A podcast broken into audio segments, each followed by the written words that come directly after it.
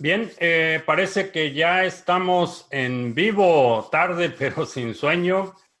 Estamos en esta transmisión especial. Estamos celebrando el hecho del el halving, que es eh, un evento que se da cada cuatro años o cada 210 mil bloques de Bitcoin.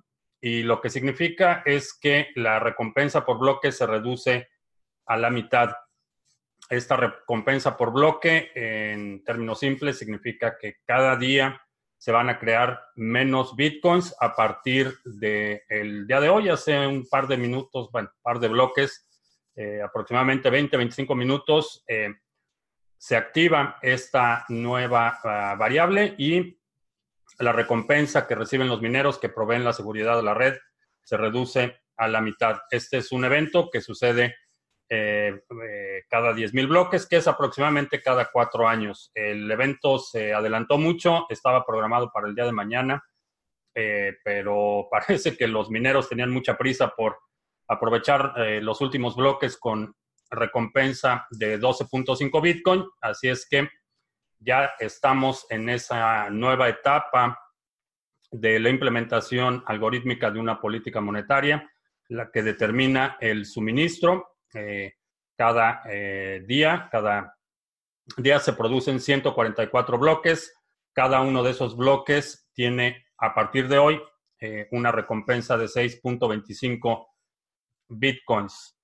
Así es que ya estamos, estoy viendo en el chat que dónde ando, pues estoy aquí.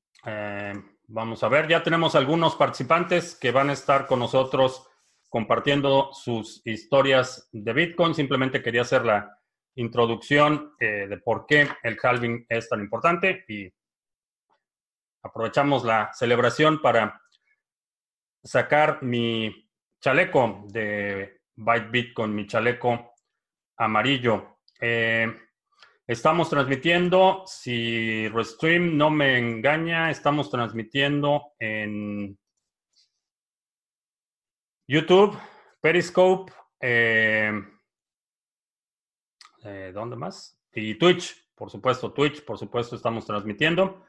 Así es que eh, ya tenemos a nuestros primeros participantes. en el primer bloque vamos a tener, según el programa que enviamos, a Kenner Chacón de Guatemala, Elisenda de España, Pedri en Puerto Rico, Alf en Perú y Belsewan en Ibiza. Eh, si ya está por aquí alguno de esos participantes, estoy viendo, vamos a ver, ¿a quién tenemos?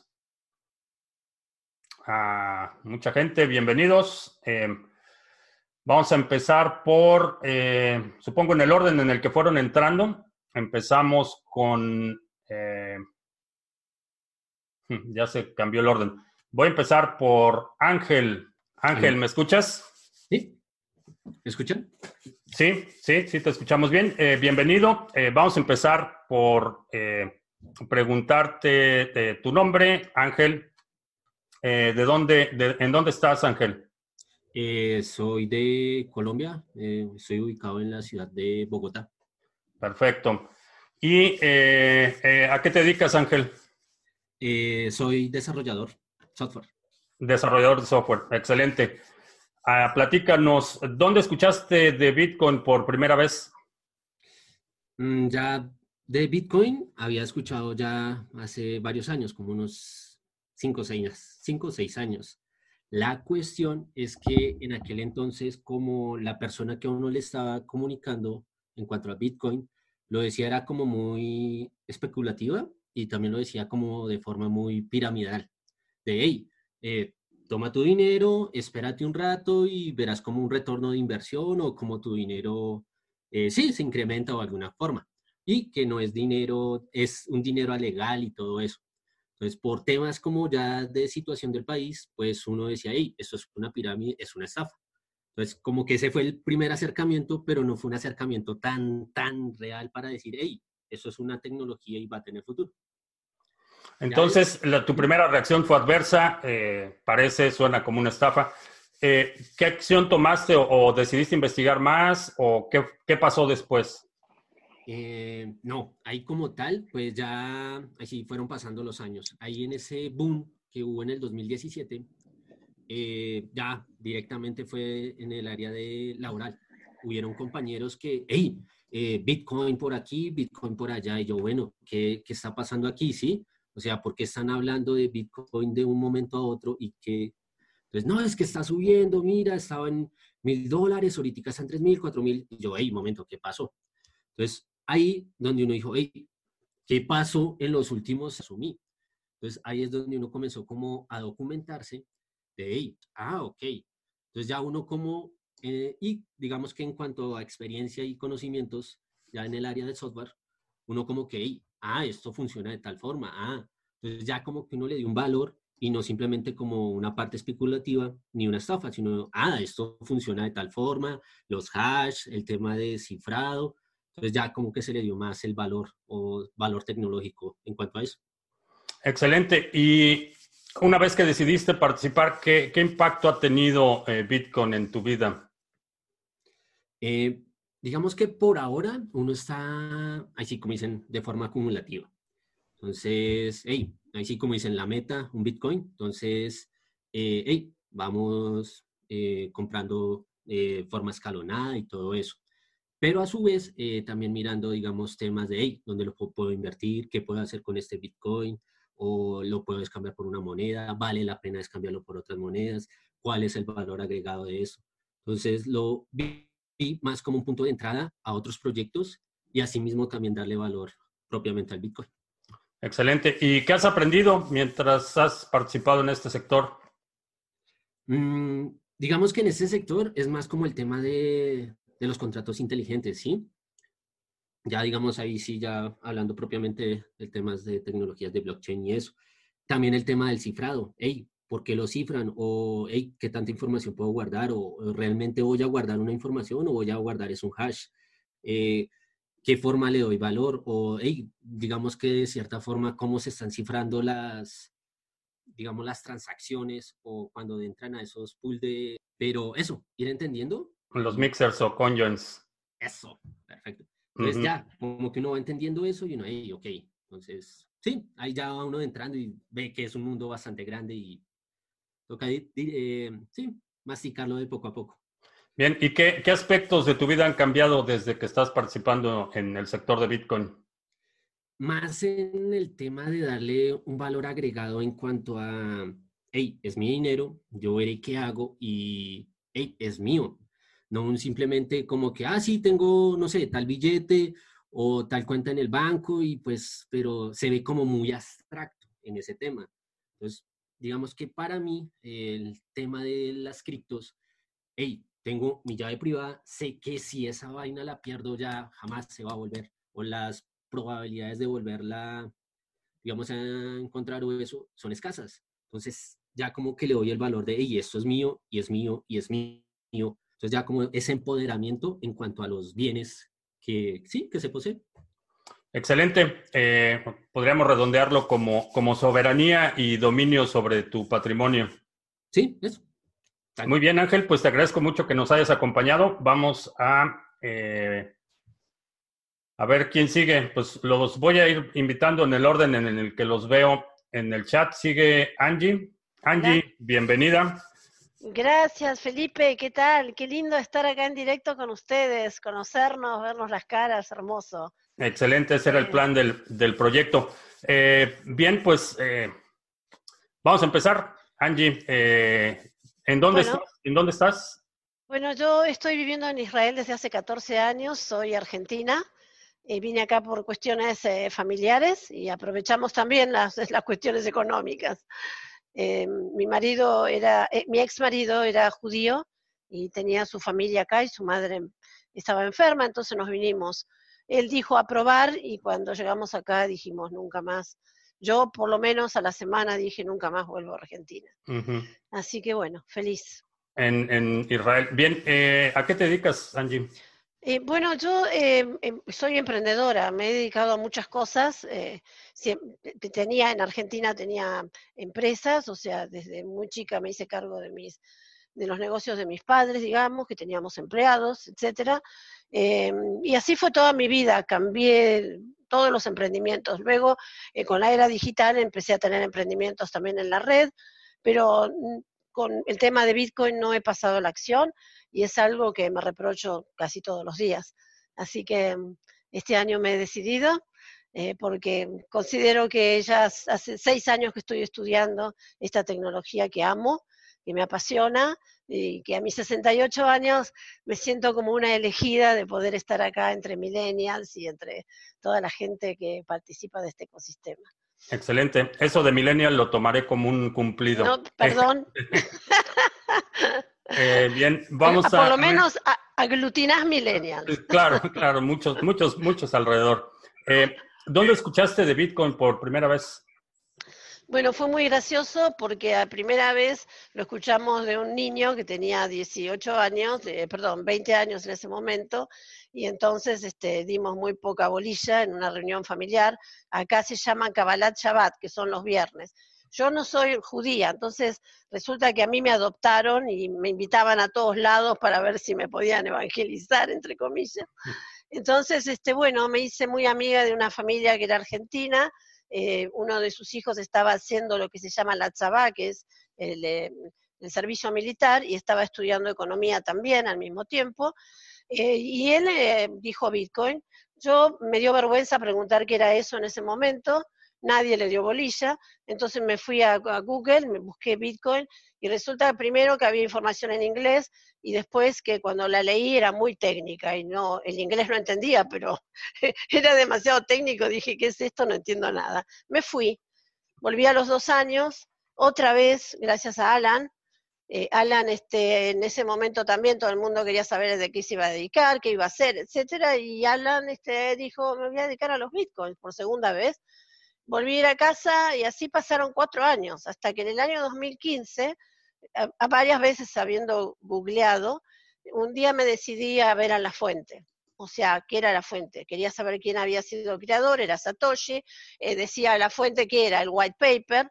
Entonces, en el 2015 leí el white paper. Cuando leí el white paper no lo podía creer, verdaderamente no lo podía creer porque vengo de un país inflacionario, con hiperinflación, es el sistema normal de vida, tuve que salvar a mis negocios varias veces en, mi, este, en, mi, eh, en mi vida laboral o comercial.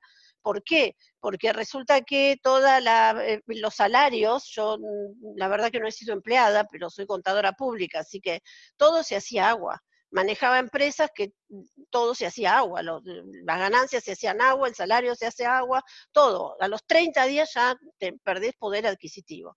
Es algo realmente real y terrible porque es una inflación sistemática. Nuestros países viven así porque hay corrupción, gobiernos corruptos. Por eso cuando la primera vez que te escuché me sentí tan identificada con la forma que vos tienes de explicar toda la cuestión económica. Entonces, ¿qué pasó? En ese momento, entonces, cuando yo estaba leyendo sola con mi alma en mi casa, el white paper, ya en la segunda hoja no lo podía creer. Pensaba que me iba a encontrar con una cosa llena de fórmulas matemáticas y qué sé yo, pero me había decidido a leerlo hasta el final. Y ya en la segunda hoja vi el propósito, la filosofía, la intención de Satoshi, y me pareció algo increíble. Les, aseguro que me emocioné. Yo pensaba que nunca en mi vida iba a haber algo así, que era un sistema que estaba así, que era así. Eh, nunca había entendido bien, este, a pesar de ser contadora, ¿no? Como vos a veces decís, ¿entendés cómo funciona el dinero? Primero hay que entender cómo funciona el dinero para después entender Bitcoin. Y es real. Me, puse a entender cómo funcionaba el dinero a mis 60 años. ¿no es cierto? Y pensé, en ese momento dije, wow, no lo puedo creer, es una genialidad. ¿Y cómo estamos tan lejos de esa genialidad? Porque empecé como a, entre comillas, como dice Sefine Adamos, a evangelizar, y no es lo que hay que hacer porque eh, yo evangelizaba a la gente de mi edad, mis congéneres, y resulta que me miraban con una cara y me decían, pero por favor, eso, primero que es una estafa, segundo que, escuchame, esas son quimeras de, los chicos jóvenes, de qué sé yo, que están todo el día con los videojuegos, no sé, y me han pasado en este tiempo tantas cosas, tantas anécdotas increíbles relacionadas con eso, que yo respeto a los millennials, los amo, aprendo todos los días de ellos. Y así fue como comencé con, con Bitcoins. Hoy Alan es un espero que nadie escuche, pero es un multimillonario en bitcoins, tiene uno de los exchanges más importantes del mundo, este, a sus 34 años, yo tengo un hijo de 31, este, y, bueno, eh, así son las cosas. Excelente. ¿Qué, impacto ha tenido Bitcoin en tu vida? Bueno, lo primero es lo que ya conté, eso de, de decir, por fin vamos a tener un, un, sistema que es descentralizado, que no dependemos de gobiernos corruptos, de ninguna entidad financiera que nos robe, no dependemos de nada, dependemos de nosotros, ponemos un nodo, somos nosotros usándolo que hacemos Bitcoin. Eh, o sea, inventamos bitcoins, lo, lo, armamos, lo conformamos. Eso es una cosa grandiosa. Yo siento emoción cuando hablo de esto. Y a veces eh, no quiero demostrar mi emoción porque parece un fanatismo, ¿no es cierto? Pero reconozco que luego de haber sufrido tanto el embate inflacionario, es por eso que digo, genial. Así que tengo una, una, beba de un año que sé que va a heredar todo esto y me parece maravilloso, ¿no es cierto? Y mi hijo después de cinco años ahora quiere comprar bitcoins, así que quiere decir que tardé un poco, pero bueno, este, el impacto es ese, que mi hijo quiera comprar bitcoins es lo mejor que me puede pasar. Excelente. Bueno, Angie, pues muchas gracias, muchas gracias. Vamos a... Eh, continuar. Para los que están participando en, el meeting en Zoom, eh, los voy a tener que ir sacando conforme vayan terminando su participación o si se pueden ir saliendo porque no veo, no veo a todos los participantes. Entonces, muchas gracias Angie. Estamos en contacto. Ángel, también muchas gracias por tu comentario. Eh, vamos a ver quién sigue como los veo. Eh, Cristian Cardona. Hola, Felipe, muy buenas tardes. Ah, Gusto saludarte acá desde Bogotá, Colombia. Excelente, Cristian. Bueno, pues ya contestaste mis primeras preguntas. ¿Tu nombre? ¿A qué te dedicas, eh, Cristian? Bueno, primero que todo me quiero presentar. Mi nombre es Cristian Cardona. Yo soy economista, tengo una maestría en políticas públicas y actualmente trabajo con una ONG temas de generación de ingresos y temas de cooperación. Excelente. ¿Cómo, cómo o dónde escuchaste de Bitcoin por primera vez? Ok, listo. Eh, respecto a Bitcoin, yo lo conocí en, el año 2015. En ese momento estaba atravesando una situación profesional algo compleja en términos de generación de ingresos y lo conocí vía YouTube. Eh, entonces, en ese momento, eh, YouTube, las personas que promocionaban Bitcoin promocionaban esos esquemas que eran los faucets, cosas así por el estilo. Y entonces a mí me pareció interesante el proceso de cómo poder eh, generar ingresos a través de Internet eh, bajo ese esquema. Obviamente eh, fue algo incipiente porque era como una forma de mirar cómo uno ganaba algo ingreso, pero era algo interesante porque generaba la duda de que era Bitcoin frente a otros recursos monetarios o instrumentos fiat como puede ser el dólar o el euro. Pero eso fue un comienzo que ya fue evolucionando a través del tiempo y pues obviamente es una tecnología bastante interesante que ha llegado a la humanidad para quedarse. Excelente. Eh, ¿Y cuál fue tu primera reacción o tu primera impresión cuando conociste Bitcoin? Bueno, ya cuando conocí más a Bitcoin a profundidad, eh, yo pienso que desde el punto de vista teórico, desde la economía, digamos que eh, genera un cisma que es la separación entre Estado y dinero. Eso es algo bastante importante, dado que permite a las personas que generan algún tipo de transacción conservar esa, ese valor que está generado por, eh, el Bitcoin sin verse alterado a través de procesos como son la eh, flexibilización cuantitativa o el efecto Cantillon que actualmente uno ve en diversas economías del mundo que imprimen dinero electrónicamente. Por ejemplo, acá en el caso de Colombia, el viernes pasado el gobierno colombiano imprimió electrónicamente 1.500 millones de dólares para salvaguardar el tema del bicho. Entonces, eso obviamente genera un impacto en inflación y el efecto Cantillon que va directamente al sector financiero. Entonces, preservar ese valor eh, que uno genera a través de un trabajo o un esfuerzo por medio del Bitcoin es al fin y al cabo eh, la preservación de la riqueza a través del tiempo, independientemente del gobierno o estado de turno. Excelente. ¿Y qué, qué, qué, ha cambiado desde que estás participando activamente en el sector?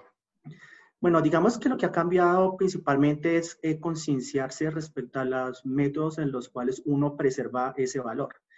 Obviamente tener un eh, Bitcoin en un exchange es supremamente riesgoso. Uno ha visto diversos casos a través de la historia que muestran que ceder esa potestad a un tercero eh, implica, es más, inclusive más riesgoso que tenerlo el dinero en un banco, porque por lo menos la instancia judicial permitiría en algún caso recuperar alguna parte, pero cuando un exchange quiebra o, o no maneja adecuadamente los fondos, pues implícitamente lleva al caso que uno no pueda recuperar ese, ese capital.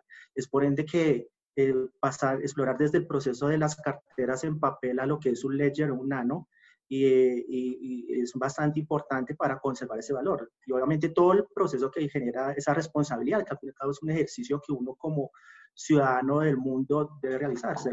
Eh, uno tiene que preservar su, su riqueza y ser consciente cómo preservarla, cómo debe ser manejo de las, de las palabras clave, cómo debe ser todo ese proceso que a veces es engorroso al principio, pero esperamos que por unos 20, 30 años, inclusive antes ese proceso, ese proceso sea mucho más sencillo y sobre todo pues generar conciencia en otras personas sobre la importancia de, de no volverse rico o generar ganancias extraordinarias a través del Bitcoin, sino preservar la riqueza. Eso es lo que el, mayor valor que yo le considero, porque el Bitcoin en estos más de 10 años evolucionó, evolucionó de ser un medio de cambio a una reserva de valor. Y eso es algo bastante importante que uno a estas alturas del camino es consciente y uno trata de, de cierta medida, generar la, la, incertidumbre a la otra persona de que pueda eh, tomar ese camino. No es tanto influenciarlo porque eh, parecería uno como si uno estuviera vendiendo un multinivel o una cosa así por el estilo, sino es como, oye, tú puedes guardar tu, tu riqueza a través de Bitcoin. No, pero están los bancos, no. Explóralo, acá hay unos recursos y tú decides. Al fin y al cabo está la posibilidad de la persona de, de decirle, toma la decisión y ella verá si, esa persona verá si lo toma o no. Entonces, eso es lo importante. Excelente. Bueno, Cristian, pues muchas gracias por compartir tu, experiencia y tu perspectiva. Eh, vamos a ver quién sigue. Eh, Daniel Gómez. Vamos a ponerte en... Ahí está. Hola, Felipe. Bienvenido, Daniel. Un gusto conocerte después de tanto tiempo que te veo vía online. Excelente. ¿En dónde estás? Eh, ¿En dónde estás? Yo soy chileno y vivo en Puerto Montt, que es la capital del salmón de Chile. Ah, ok, excelente. Bien, pues platícanos, eh, ¿a qué te dedicas? Yo soy empresario, tengo una empresa de training, de, entrenamiento, capacitación a empresas. Ese es mi, rubro habitual. Ahora estoy en pésimas condiciones porque todas las capacitaciones se han cerrado son, y todas son presenciales, la mayoría son presenciales. Entonces he tenido graves problemas ahí. Sí, sufriendo las vacas flacas. Exactamente, pero tranquilo. Ok, ¿dónde, ¿dónde escuchaste de Bitcoin por primera vez? Mira, escuché, yo, yo eh, me gusta mucho el área financiera, que no es mi área, pero he hecho tengo un MBA, tengo eh, estudios de finanzas, qué sé yo, me gusta mucho. Y ahí escuché algo de Bitcoin. Después me enteré por una, conocí Bitcoin más de cerca con una empresa de arbitraje. Y eso no me gustó y ahí como que le tomé una, un cierto rechazo, en realidad. Le tomé un cierto rechazo y distancia. Esa fue la primera del 2015, por ahí, 2015-2016. Ok, entonces tu primera reacción fue, fue adversa. ¿Qué pasó después que decidiste revisitar el tema? Bueno, se estaba hablando mucho de Bitcoin eh, en, YouTube, se hablaba harto de Bitcoin, entonces decidí tomar acción hace, la verdad que hace seis meses, tomé acción en el sentido de, de ver todas las personas que hablaban de Bitcoin y ahí me encontré con todos los traders y empecé a seguir a, todos los que podía. Y ahí te conocí a ti también. Entonces, entonces empecé a aprender de qué se trata esto. Bueno, fue amor a primera vista y ahí empecé a adquirir al tiro, empecé a comprar de inmediato Bitcoin. Así que ya... ¿Y qué, qué, eh, qué, impacto ha tenido esto en tu vida? Bueno, eh, eh, que lo encuentro fantástico. en realidad la expectativa que tiene, la expectativa que hay de Bitcoin, el, respaldo que tiene en relación con, con, todos los hechos fundamentales que tiene Bitcoin, la verdad que eh, se ve que, que, hay algo grande para Bitcoin. o sea, no es algo así en, el aire, no es lo que uno pensaba. En realidad, cada uno de, los que escucho, tú mismo, me han aportado, me han, dado una base sólida para pensar que Bitcoin tiene un futuro extraordinario en la, en la humanidad. O sea, eso es indiscutible. Eh, ¿qué, has, ¿Qué has aprendido? ¿Cuál ha sido la lección de haberte involucrado en algo así? Bueno, que, mira, lo que he aprendido, o sea, el, distanciarse de la sociedad, es como un, anhelo de muchas personas, distanciarse del, sistema, del statu quo.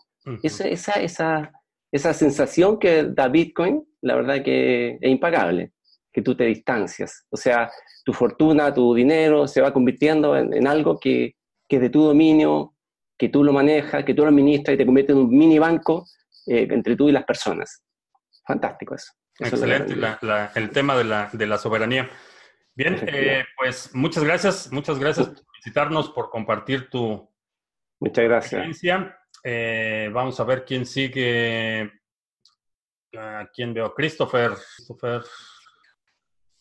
Adelante, Christopher. Hola, ¿qué tal, Felipe? Mucho gusto. Bienvenido. A ver, en, estar aquí. ¿En dónde estás, Christopher? Yo, soy de, yo estoy aquí en el Estado de México. Estoy eh, en, una zona que se llama Calacuaya, muy cerca de Satélite. Ah, sí. Siempre te saludo de Ciudad Satélite. Todo empezó porque siempre me agarraba, este, me agarrabas en el tráfico por las horas de Satélite. Este, empezaba tu programa a esa hora, más o menos. A la hora que yo estaba en, esa, en el tráfico. Este, pues yo soy Christopher, yo soy del Estado de México, yo me dedico a la producción audiovisual. Este, ¿cómo conocí Bitcoin? Pues yo estaba en mi, en mi etapa de, hace dos años, en mi etapa de querer, querer invertir en algo, porque pues dije, tengo 28 años y no tengo dinero guardado para mi futuro. Entonces, eh, pues empecé a buscar opciones de inversión, empecé a buscar, este, pues, seguros de vida, seguros de gastos médicos, entre otras cosas. Y un cuate me dijo, oye, pues, ¿por qué no inviertes en Ripple? Y yo así de, ah, ¿qué es eso? No, pues un cuate se acaba de ganar tantos mil pesos en un ratito. Y yo así, ah, pues a ver, ahí va el, ambicioso, ¿no? Pues el ambicioso le metió esos 500 pesitos a Ripple, pues los perdió todos porque entré en el 2017. Ya después de eso, pues en vez de bajar la guardia, me puse a investigar qué eran las criptomonedas. Y pues cuando leí el libro de, ¿cuál fue? El Internet del Dinero, sí fue cuando cuando me interesé muchísimo y vi que era pues, mi, como mi segunda pasión. y hasta ahorita ha sido eso, ¿no? La verdad es que se ha convertido en, mi pasión. de desayuno, como ceno Bitcoin. Este, y pues también veo tu programa este, todos los días. Entonces, pues eso. Excelente. Entonces, ¿qué, qué, qué aspecto de tu vida ha cambiado aparte de, de que te desvelas más? Y...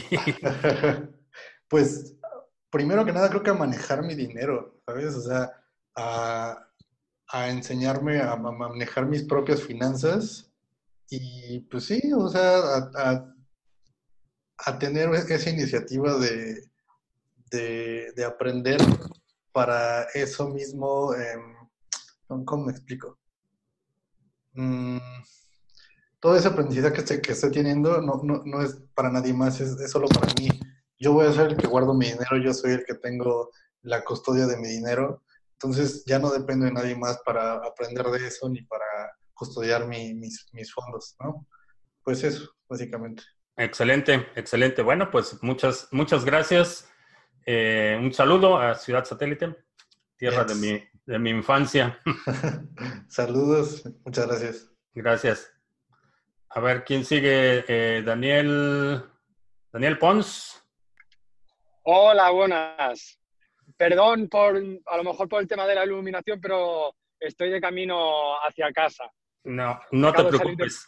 De, trabajar. Bueno, en, primer lugar, pues muchísimas gracias y, agradecerte el, trabajo eh, creo que... Y que no me pierdo... Perdón, Daniel, eh, se está cortando un poco. Eh, déjame pasar a alguien más y en un par de minutos te vuelvo a buscar. A ver, eh, Eliana.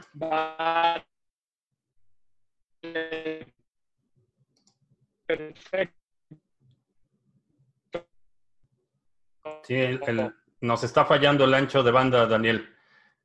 Eh, ahorita, ahorita te vuelvo a buscar en un momento. Eh, Iliana, eh, e ¿sí me escuchas? Paso aquí. Iliana, ¿estás por ahí? No la veo. A ver, bueno, entonces nos vamos con Iván. Iván, ¿me escuchas? Sí, hola Felipe, ¿cómo estás? Buenas tardes. Bien, pues bienvenido Iván. Em, empezamos con la presentación. ¿En, dónde estás? Sí, gracias. Bueno, antes que nada, un placer estar aquí con, contigo en esta presentación de Zoom primera vez que me conecto en vivo a uno de tus eventos. La verdad, siempre escucho todos tus, tus podcasts de hace como unos ocho meses y esta es la primera vez que tengo la oportunidad de estar aquí en vivo. Gracias. Eh, mira, eh, soy venezolano, pero tengo ocho años viviendo aquí en la Ciudad de México. Eh, y bueno, básicamente aquí he hecho mi vida en los últimos años. Excelente. ¿A qué te dedicas? Soy ingeniero electricista de formación, pero tengo una, una, mención de mi carrera en telecomunicaciones. Eso, a eso me he dedicado en los últimos 20 años, trabajando en la parte de telecomunicaciones y un, un poco también en la parte de IT.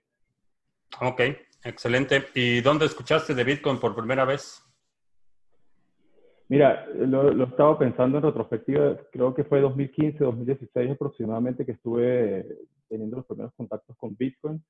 Eh, sin embargo, a lo largo de todos estos años lo, lo, lo, escuchaba, más o menos lo entendía, pero era bastante escéptico.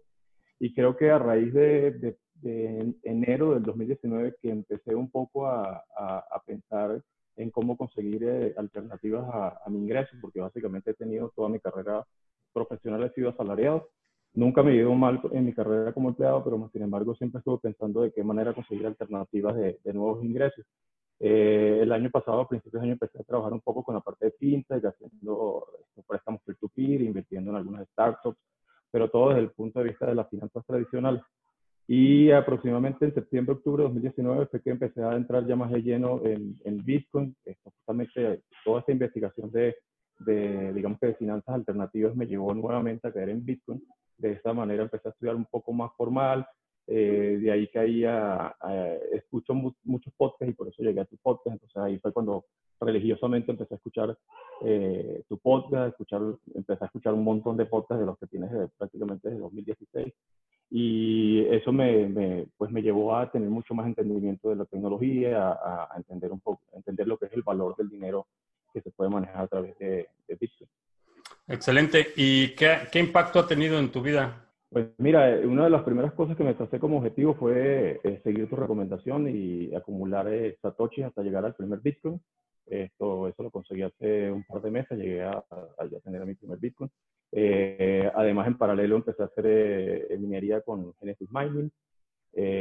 y últimamente lo que he hecho es que ya, ya compré mis primeros, mis, primeros tesos y ya hice el, el hice la parte del, de la participación delegada para empezar a ganar también algunos algunos dinero eh, en, esta, en paralelo. Excelente, excelente, bien. Pues eh, muchas gracias, muchas gracias por seguirme, muchas gracias que sigas aquí y muchas gracias por haber participado en esta, en esta sesión. Vale, gracias. A ver, eh, vamos a ver quién sigue. Vicente, Tenerife, vamos a empezar, vamos a seguir contigo. Vicente. ¿Funciona ahora el micrófono? Eh, sí, sí, te escucho bien. Bienvenido, Vicente. Bienvenido, pues nada, encantado. Aquí en Tenerife, Tenerife, Canarias, España. Eh, yo tengo 72 añitos y descubrí esto en el 17, supongo que fue por el hype este que hubo, pero tengo una laguna, no sé exactamente el momento y me da mucha rabia no recordar exactamente qué fue. Y bueno, me vas a preguntar a qué me dedico. Bueno, estoy jubilado. lo que ocurre es que ya me jubilé casi a los 40 años, me puse a hacer lo que tú empiezas a hacer ahora, la, la autosuficiencia. No sé tampoco muy bien por qué, eh, qué me motivó.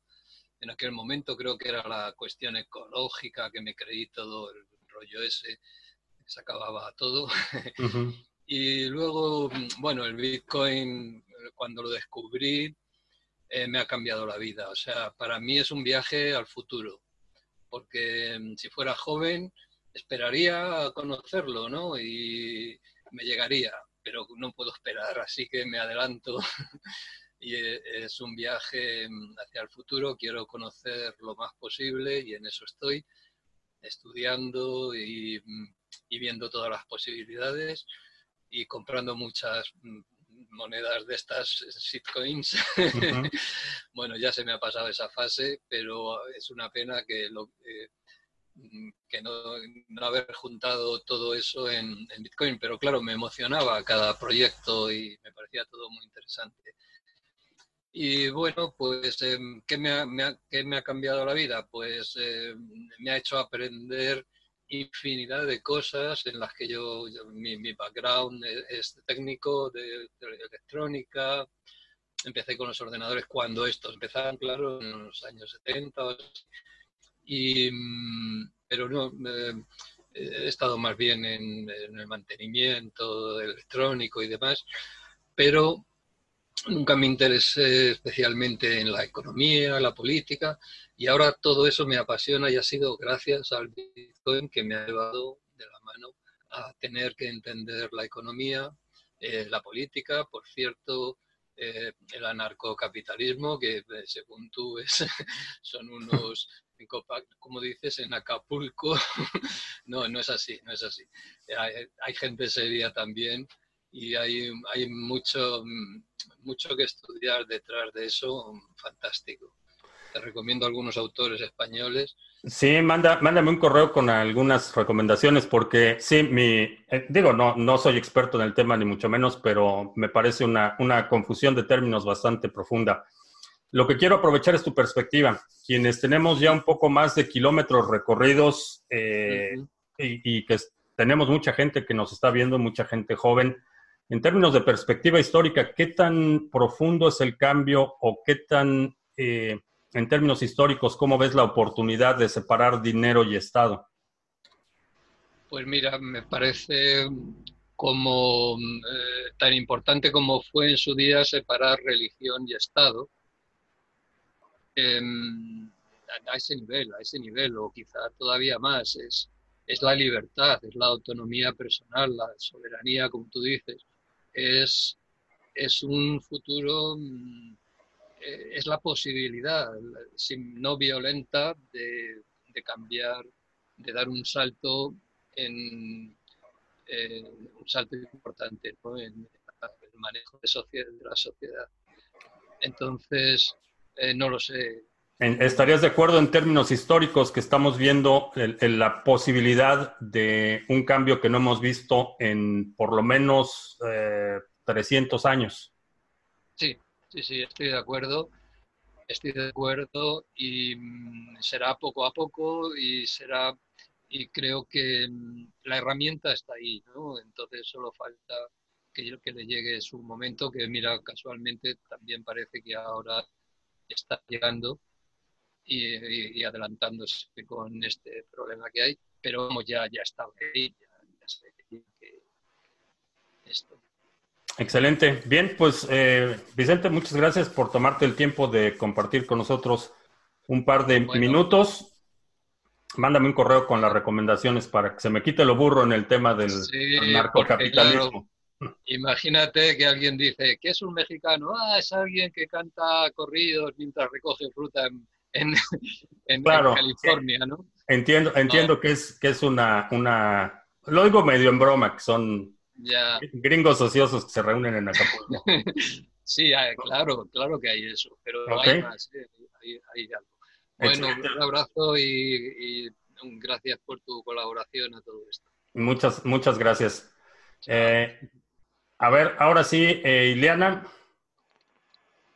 ¿ya me escuchas? Ileana a la una, Ileana a las dos, y parece que no es. A ver. Eliana, ¿me escuchas? No. Bueno, a ver, ¿quién, quién sigue? Eliana, ¿ya me escuchas? Pues no tuvimos suerte con Eliana. A ver, eh, Ferran Blanco, ¿sigues, ¿sigues tú, Ferran? ¿Me escuchas? Sí, te oigo, ¿me oyes? ¿Te oigo bien? ¿Te, ves un... ¿Y, me ves? Ya te, ahora sí ya te veo. Ah, vale. Platícanos de en dónde estás, Ferran. ¿Qué tal, Felipe? Buenas tardes a todos. ¿En Tenerife también, igual que Vicente? Excelente, excelente. ¿Y a qué te dedicas? Estudiante, eh, emprendedor. Emprendedor desde, desde siempre y buscando siempre cosas nuevas. Ahora últimamente tengo una empresa de marketing olfativo, eh, pero siempre buscando nuevas cosas. Excelente. ¿Y cómo fue que te enteraste de Bitcoin o dónde escuchaste de Bitcoin? Bueno, pues ya le he ido dando vueltas, ¿eh? porque hace mm, mucho tiempo que oí hablar de Bitcoin, yo creo al poco de, de- de salir, 2010, 2011, pero ahí estuve, en esa época estaba yo, bueno, venía de una quiebra fuerte empresarial eh, por todo el, el crack económico que hubo en el 2008, 2009 Ujú. y ahí no estaba yo atendiendo a historias, sino buscando sustento y con dos niños fue muy complicado. Pero bueno, desaprendimos.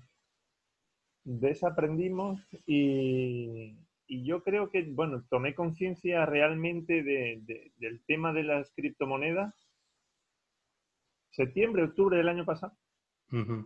Soy nuevecito, nuevecito, nuevecito, nuevecito. ¿Cuál fue, cuál, tu- cuál fue tu reacción cuando empezaste a ver ya un- una información un poco más detallada de, de qué se trata Bitcoin? Vale, tuve, tuve la sensación real de, de estar en un momento histórico. ¿Vale? Tengo la percepción de que estamos en un punto que de aquí 15, 20 años adelante se hablará de estos momentos. Y, y hemos pasado muchos momentos de esos. Yo tengo 52 años. Y bueno, pues el, el boom de Internet, las .com. Pero ahí pasaron, pasó el tren. Lo oías, a- lo oías pero no, no le paraste atención. Ahora sí, ahora tengo los cinco sentidos puestos en el tema y la verdad que es apasionante. Básicamente, por lo que estaban comentando todos, ¿no? La libertad que te da a la hora de, de gestionar tú, eh, tu, tu riqueza, por poca que sea, pero es tuya y tú la gestionas. Eso, eso va a crear un antes y un después seguro. Sí, tú perteneces a una, una generación que vimos, y, y yo estoy un par de años atrás de ti, pero eh, vimos, vimos surgir Internet desde nada, ya en nos- al inicio de nuestra carrera profesional empezaba Internet, eh, principios de los noventas. Eh, ¿Ves alguna, eh, alguna similitud o alguna eh, comparativa en términos de el optimismo que había en ese momento con lo que estamos viendo con Bitcoin o crees que son fenómenos eh, distintos? No, eh, yo creo que el fenómeno es muy similar, eh, salvando que, las aplicaciones son distintas. Una tendrá una repercusión en lo que es la economía mundial, pero eh, yo creo que estamos en lo mismo. O sea, somos los primeros adoptantes de una nueva tecnología que todavía con cualquiera que hablas de, de la calle, pues te mira raro. Dirá, pero si eso es una estafa, eso es un... porque todavía existe esa, y eh, tengo la percepción esa de que estamos en un momento mm, realmente importante y que hay que darle el valor que tiene. Y tenemos que ser eh, muy, muy, muy exquisitos en cómo transmitimos la información. Por eso me, me gustó tu canal, porque eres claro, conciso, concreto, mm, no se te llena la boca de historias raras, ni, ni fantásticas, ni maravillosas como oyes a muchos por ahí, y, y es así como hay que ser. Es la forma que la gente esto lo entenderá y cada vez lo irá adoptando más. Pero ¿qué es el futuro? Indudable. En términos de tu, de tu, de tu proceso de toma de decisiones eh, en, en el entorno empresarial, ¿cómo, ¿cómo ha cambiado tu perspectiva o cómo Bueno, ha eh, cambiado? de- de- del todo, del todo, o sea, está cambiando del todo hasta el punto de que me estoy enfocando eh, en, el, en el mundo de- del blockchain, de la criptomoneda, porque entiendo que es el futuro y que es el momento clave ahora de prepararse. Y me, me- me quiero pues formar y, y profundizar mucho en el tema. O sea, el proyecto de, de montar cajeros automáticos por la zona, eh, me estoy moviendo en eso y lo veo muy interesante. Y de ahí pues van a ir saliendo más proyectos. Muy bien, excelente. Pues muchas gracias por acompañarnos en, en esta transmisión especial. No, gra- gracias a ti, Felipe, por la oportunidad. Ok, vamos a ver quién sigue. Eh, ¿Quién teníamos? Ah, Plur Soul, empezamos, seguimos contigo. Eh, ¿Me escuchas? Plur Soul, ¿estás por ahí? Sí, ¿qué tal? Buenas tardes, Felipe. Buenas tardes con todos. Bien, eh, pues Plur Soul, de, ¿en, dónde estás? en Ecuador. Excelente. ¿Y a qué te dedicas? Eh, trabajo en el tema de ciberseguridad desde el 2005 más o menos. Ok, excelente. Y platícanos dónde escuchaste Bitcoin, cómo fue tu experiencia. Precisamente trabajando en varios proyectos de cybersecurity, más o menos por el año 2012, 2013, eh, en todas las conferencias de diferentes marcas, diferentes proyectos se, topaba el tema de Bitcoin, ¿no? pero más relacionado al tema de los ciberdelincuentes.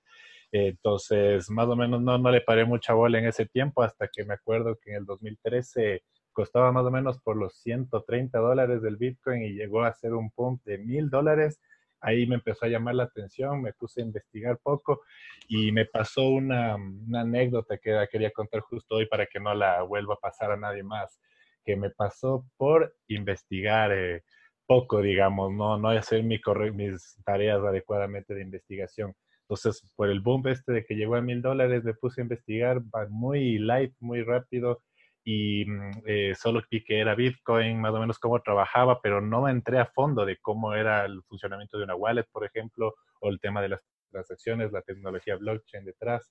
Entonces me confié, digamos, y digamos, yo traté de comprar ya en esa época cuando bajó otra vez como a 600, porque yo ya, ya le vi el futuro o el potencial como tal, pero en vez de comprar Bitcoin, eh, ahí viene la anécdota, hice es comprar como unos como tokens conmemorativos que yo pensaba que tal vez con esto se podía redimir en bitcoins después. No sé por qué creí nada de eso.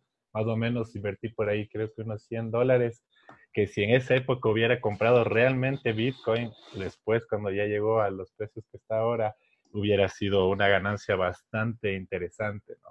Entonces, claro, dejé ahí abandonado el tema de Bitcoin mucho tiempo, no, no, no le paré bola, pensé que sí lo había comprado, y me desconecté más o menos del tema muchos años, hasta el 2016 más o menos que, claro, comenzó a subir mucho más el precio y yo dije, bueno, veamos si es que realmente tengo los bitcoins y empecé a investigar un poco, pero más o menos en el 2017 ya le puse bastante, ahí sí me dediqué mucho, mucho a leer, investigar la tecnología, las consecuencias, ahí me di cuenta que no había realmente comprado bitcoin anteriormente y ahí decidí hacer la compra más o menos cuando estaba en 2.500 dólares, recuerdo el precio. En esa época también empecé a seguir a varios eh, traders, ahí te empecé a seguir también más o menos por ahí. Eh, recuerdo que en esa época recomendabas Coinbase todavía, era, ahí, ahí fue donde compré mis primeros bitcoins, de hecho.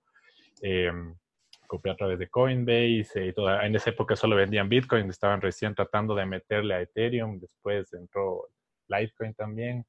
Em, y claro, después eh, me metí también el tema de One Broker, también que lo recomendabas. Algunas recomendaciones de trading también hice por ahí en algunas plataformas.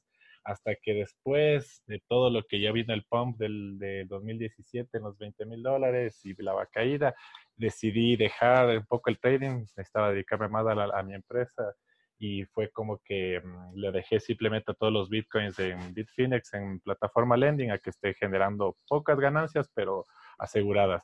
Y claro, con el riesgo que siempre tú nos comentas de que no estás gestionando tus llaves privadas, que es el riesgo que se tiene, eh, por eso tengo solo una parte de Bitcoin ahí, trabajando, digamos, un poco, poco, y algunas, todas mis otras criptomonedas también las tengo allá, y el grueso, el grueso de Bitcoin sí lo tengo en mi, en mi wallet, eh, digamos, segura.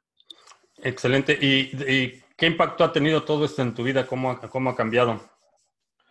Yo realmente con la filosofía de Bitcoin siempre he estado muy alineado porque aquí en Ecuador en el año 2000 más o menos, eh, antes teníamos una moneda que se llamaba el sucre, era la moneda de aquí del país, y tuvimos unos, antes de, ese año, tuvimos unos problemas de devaluación increíble. Aquí hubo una crisis económica muy fuerte. Ecuador siempre ha tenido gobiernos de mucha corrupción, extrema, extrema, realmente ha sido, desde que hubo el boom petrolero acá, todo el tiempo ha habido... Eh, corrupción al, extremo, eso deterioró bastante la economía y llegaba en épocas en las que uno se acostaba a dormir, no sé, el, dólar costaba eh, 5 mil sucres, después al día siguiente costaba 7 mil sucres y así a la siguiente semana ya costaba el doble. Entonces se volvió insostenible, los ahorros de la gente se, fueron a la alcantarilla, mucha gente perdió mucho dinero, los bancos congelaron los activos en las cuentas de muchas personas.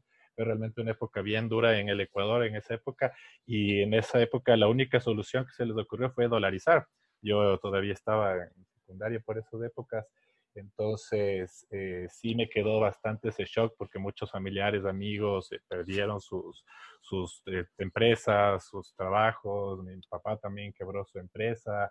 entonces, eso me quedó a mí como una experiencia de no confiar en los gobiernos corruptos que se pueden tener y justamente leyendo el tema de Bitcoin, de que te puede dar esa independencia de estas decisiones de terceros o de corruptos que puedan devaluar la moneda o hacer lo que sea con la economía realmente fue el foco que más me impactó de que yo pueda gestionar mi propia economía sin dependencia de terceros y que sobre todo sea descentralizado, que no haya nadie a quien tú puedas ir y prohibirlo o darlo de baja o, meterle dinero ahí para eh, a través de corrupción igual que hagan lo que quieran. Eso es lo que más me llamó la atención de Bitcoin y que cambió mi vida básicamente. Excelente. Bien, pues muchas, muchas gracias por visitarnos y vamos a ver quién sigue. ¿Quién tenemos? Franco. Ah, Franco, creo que no tiene Franco micrófono. Franco, si andas por ahí, si me escuchas,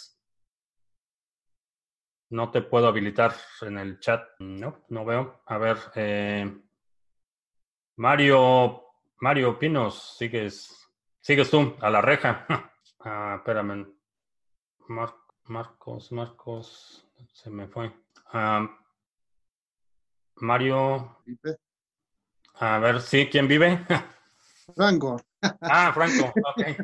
sí, descargué hace un ratito Zoom y no, no le ah. había dado el permiso. No sé por qué hay un delay. Eh, trato de quitarle el mute a alguien y, simplemente lo cambia de lugar en la lista de participantes. Debe ser por esto, mira, he probado y y no, bueno, no hice tiempo de, conseguir un auricular que ande. Ok, bien, eh, pues bienvenido. Gracias, gracias por acompañarnos. ¿En dónde estás? Estoy en Córdoba, Argentina.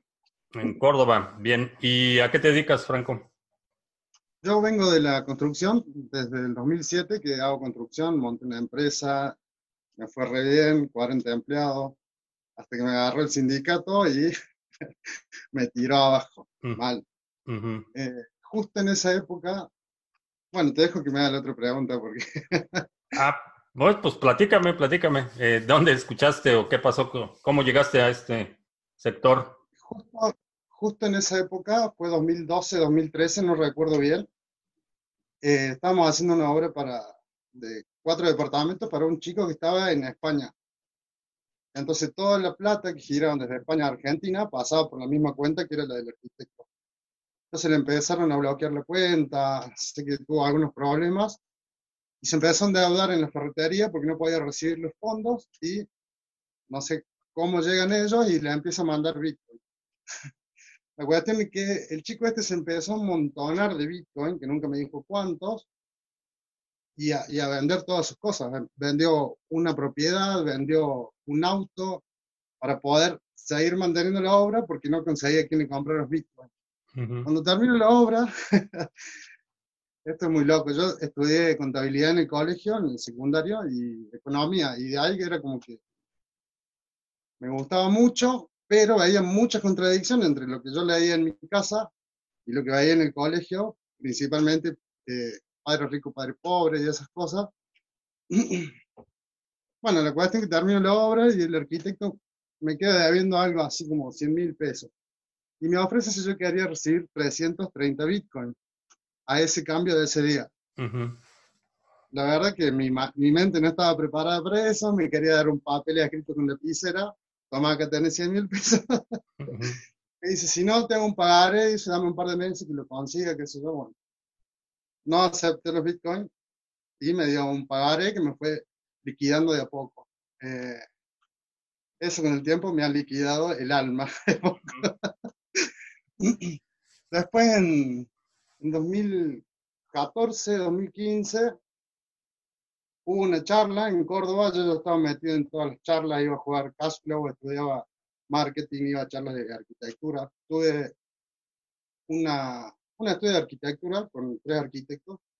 Yo no tengo título y trabajaban para mí, estábamos desarrollando cosas. La verdad que en ese momento pensaba que era genial. Em, ah, bueno, voy a una charla de un chico que estaba buscando fondos para crear una plataforma. Una charla de un café. Esa plataforma es Ripio, en Argentina, el chico Sebastián Serrano. Eh, y ahí fue como me, me, me, introduje y empecé a entender un poco más. Ya mi mente estaba un poco más preparada y ya desde ahí eh, me he metido, me metí mucho en, en esto. ¿Y cómo, cómo fue esa transición del sector de la construcción a Bitcoin? Eh, perder todo, literal. Me, en un momento decido que esta es la última obra que voy a hacer, fue a finales de él, 2016, y sabía que necesitaba un cambio que no era mental, sino que era el más profundo. Empecé a ir a retiros espirituales y a plantear cosas ahí, que no sé, viajes que uno tiene. Em, porque en ese momento mi pensamiento era ganar plata rápido, o sea, yo quería tener la vida de, de, un millonario. Entonces me doy cuenta de que, bueno, pongo mucho énfasis en esto, el cuadrante de cash flow me, me posiciona bien a donde estaba parado y decido cómo me cruzo el cuadrante de... Y nada, y ahí empecé a ver y a estudiar de otras cosas y, y a...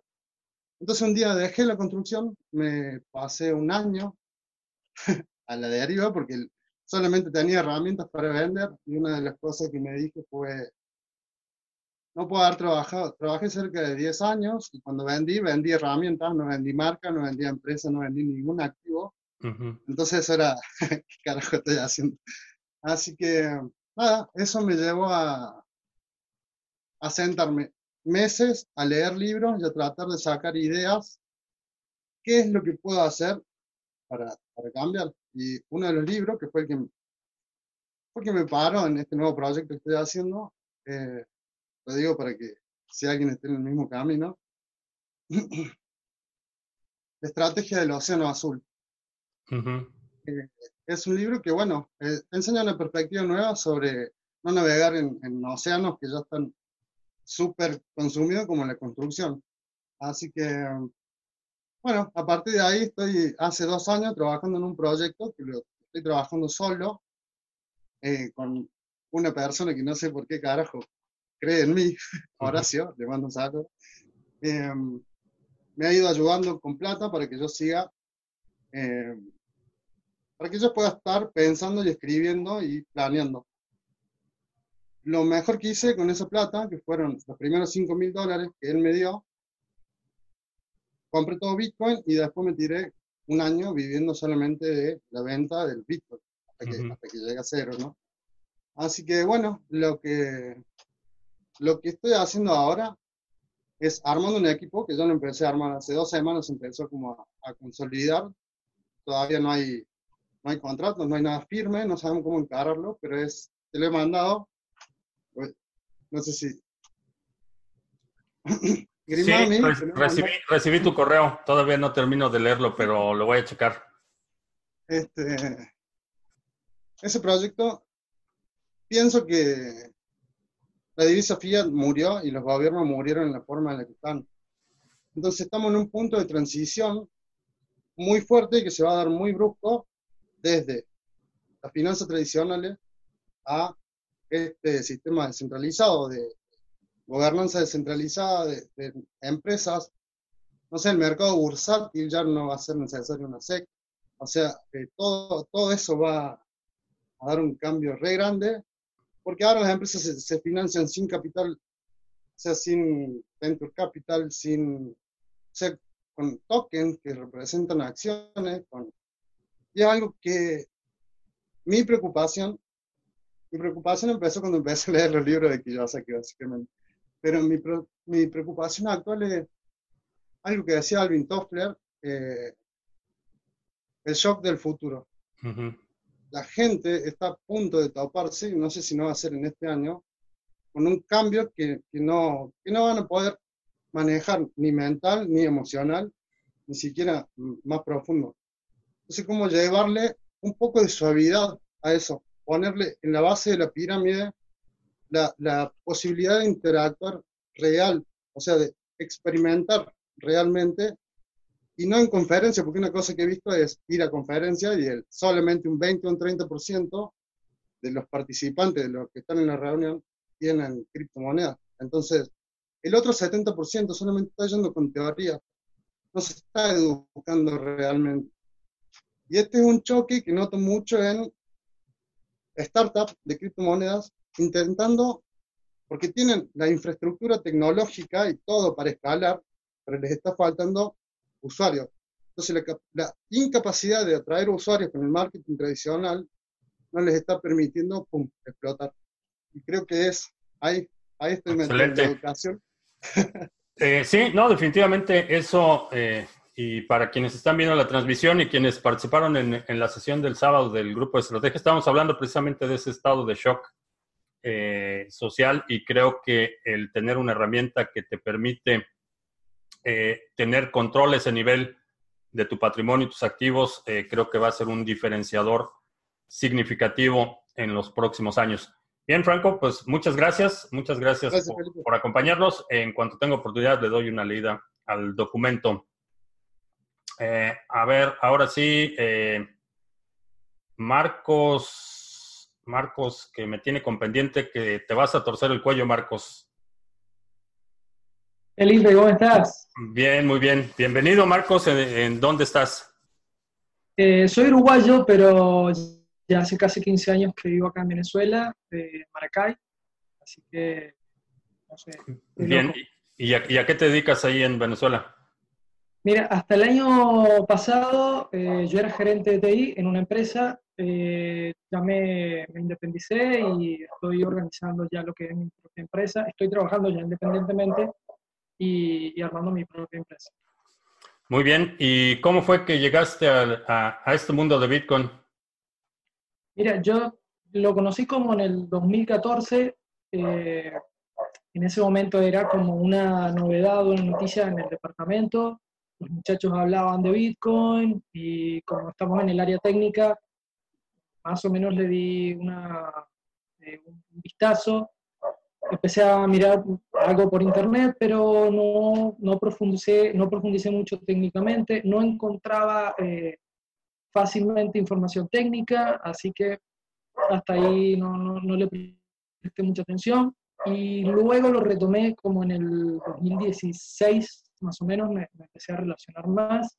Ahí sí ya empecé a entender, porque en el 2014 me costó horrible entender. O sea, fue bastante difícil entender el concepto. Yo no, no entendía cómo, algo podía existir y no existir, de dónde salían las monedas, de dónde salía el dinero.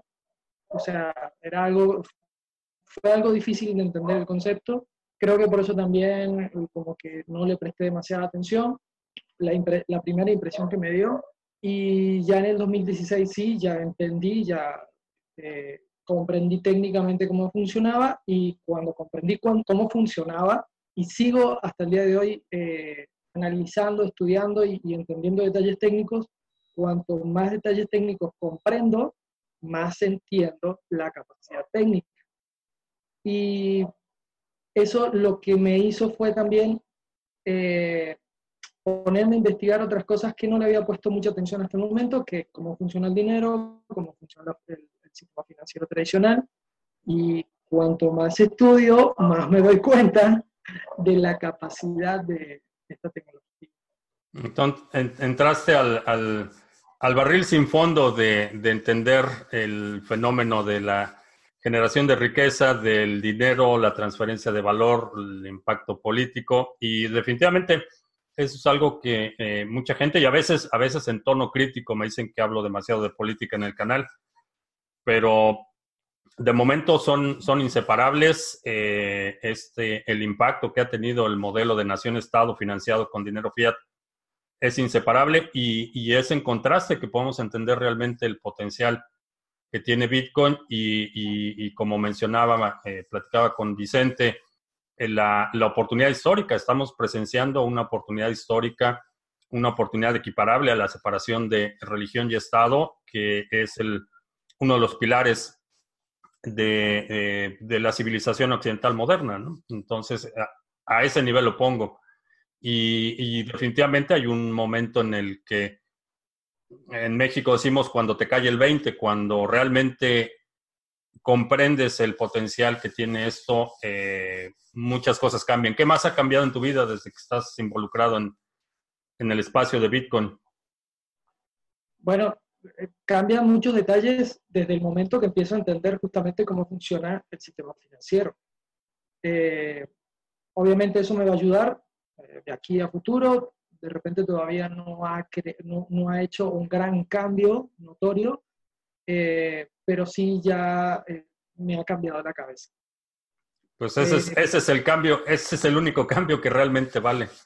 Sí, sí, no, es que de verdad cuanto más aprendes, como dices tú, o sea, primero del tema tecnológico de Bitcoin y que después te lleva a hacerte más preguntas filosóficas del sistema financiero, qué yo, cuanto más aprendes de todo eso, eh, más te das cuenta de lo relacionado que está economía y eh, política. Eh, y creo que escuché por ahí que la, los resultados económicos, perdón, eh, la economía son los resultados políticos. Algo así fue que escuché y lo que, lo que significa es que la economía puede tener resultados positivos, negativos, pero siempre esos resultados van a venir detrás de una decisión política. Entonces, por eso creo que no, no es demasiado este, analizar la política, obviamente desde el punto de vista lógico y objetivo. Claro.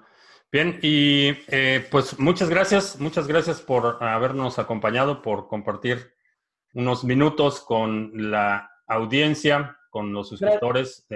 mucha, no, no tengo forma ahorita de ver cuánta gente nos está viendo, pero estamos en vivo en YouTube, en Twitch, en Periscope. Así es que pues, muchas gracias.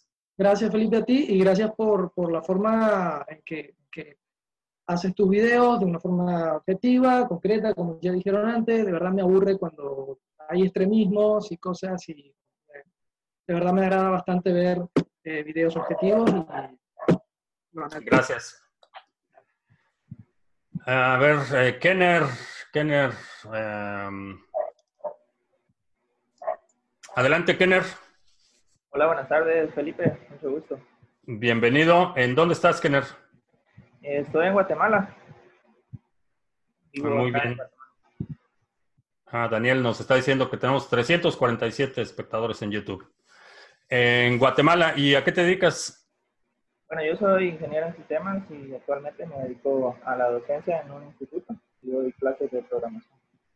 Excelente. ¿Y cómo fue que escuchaste de Bitcoin por primera vez? Bueno, este, la primera vez fue en una clase de la universidad.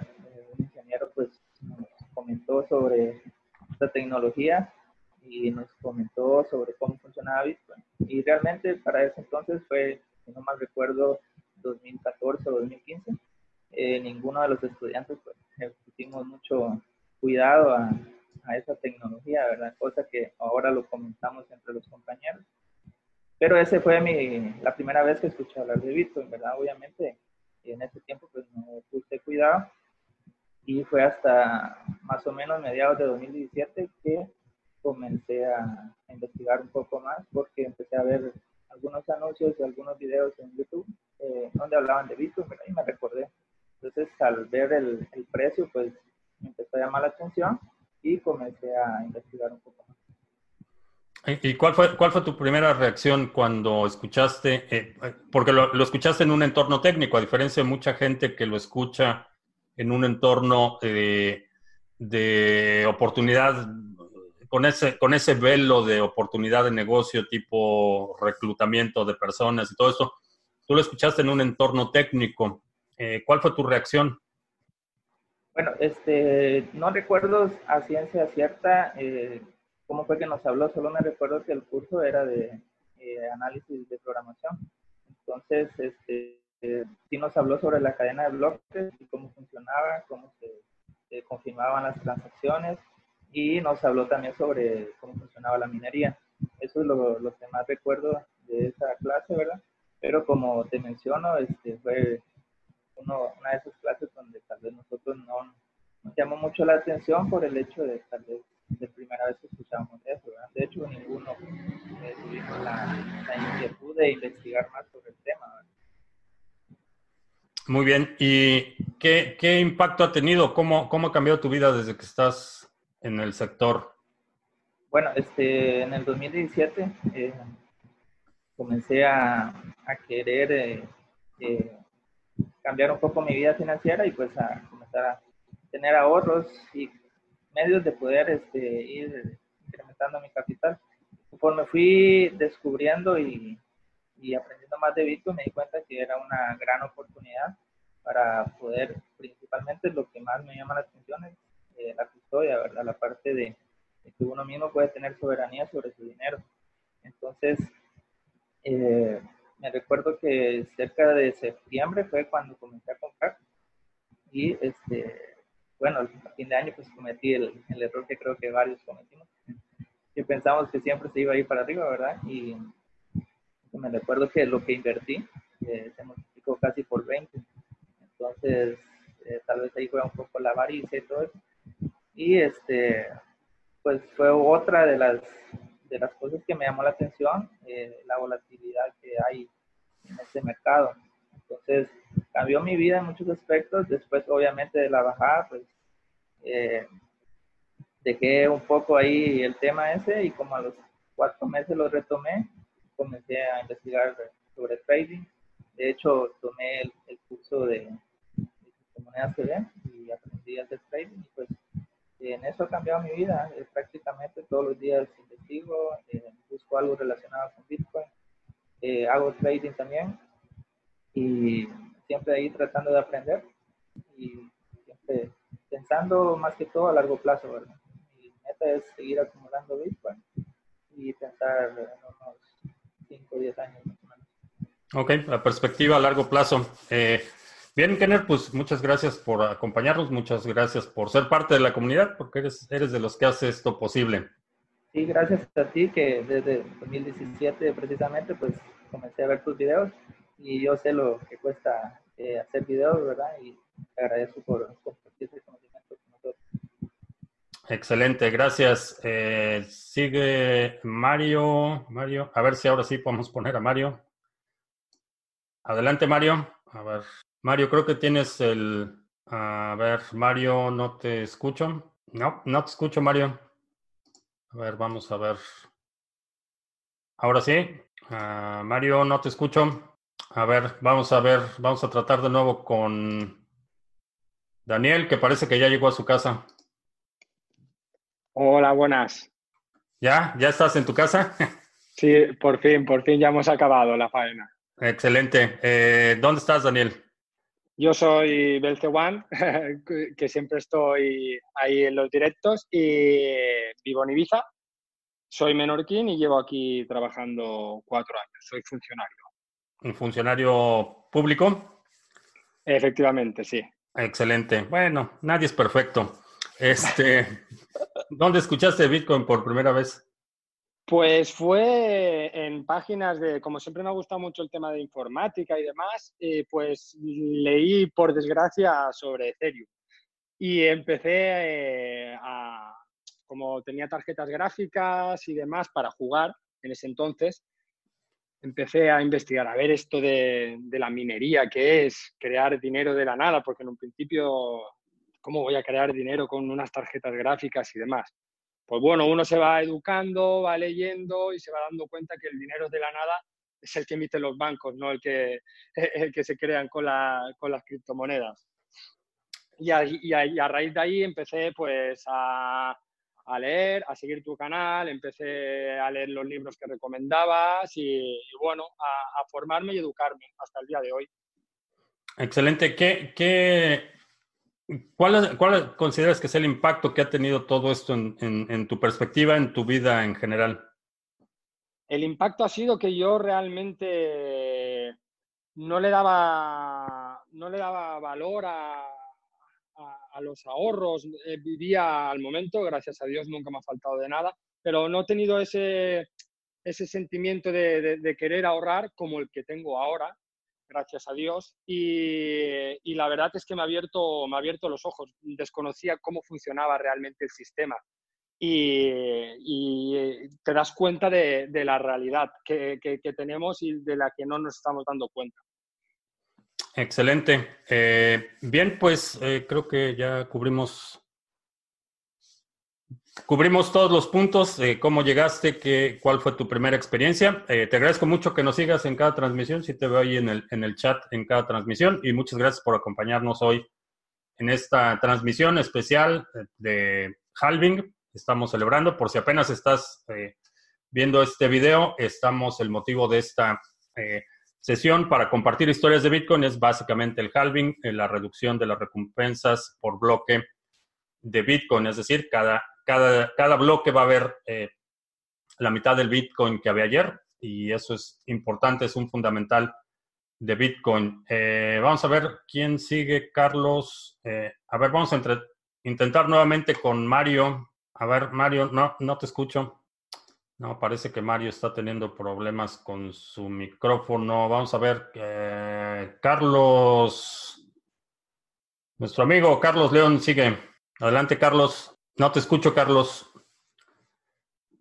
Creo que no tienes activado tu micrófono. A ver, vamos a ver quién más tenemos. Eh, pues creo que ya nada más nos falta Carlos. No veo a nadie más en el chat. No veo a nadie más esperando. Mario y Carlos son quienes faltan Ah, Iván, Iván también anda por ahí, pero Iván tampoco veo que tenga micrófono activo. Héctor, no sé si, Héctor, faltabas tú, no sé si ya platicamos con Héctor. No. Adelante, Héctor. Buenas tardes. ¿Me escucha? Sí, te escucho bien, adelante. ¿En dónde estás, Héctor? Estoy en una población cerca a Bogotá, Colombia. Eh, Felipe, muchas gracias por la oportunidad. Excelente. Eh, platícanos, ¿a qué te dedicas, Héctor? Bueno, pues mi vida ha cambiado bastante en los últimos años. De hecho, hace cuatro años eh, vivo como independiente. Eh, yo soy ingeniero electrónico, estaba trabajando en una empresa industrial, pero pues desafortunadamente, o afortunadamente más bien, pues mi vida cambió y, cambió para mejorar. De hecho, hice familia y pues eh, digamos que mi calidad de vida mejoró mucho porque era una persona muy ocupada entonces el trabajo realmente me ocupaba mucho tiempo y eso me indica que si yo hubiera seguido trabajando, pues difícilmente eh, hubiera conocido eh, Bitcoin. Entonces, digamos que ese, fue, ese es un aspecto que considero positivo. ¿Cómo, fue eh, que, ¿Cómo fue que te enteraste de Bitcoin? Bueno, entre tantas cosas que he hecho durante todo este tiempo, los últimos cuatro años de mi vida, en el, a mediados de 2017 llevaba un tiempo utilizando mi, mi, coche, mi carro, en Uber. Entonces alguien en, el, en, uno de esos trayectos me, me comentó el tema, pero yo realmente no, le paré muchas bolas y así pasó el tiempo.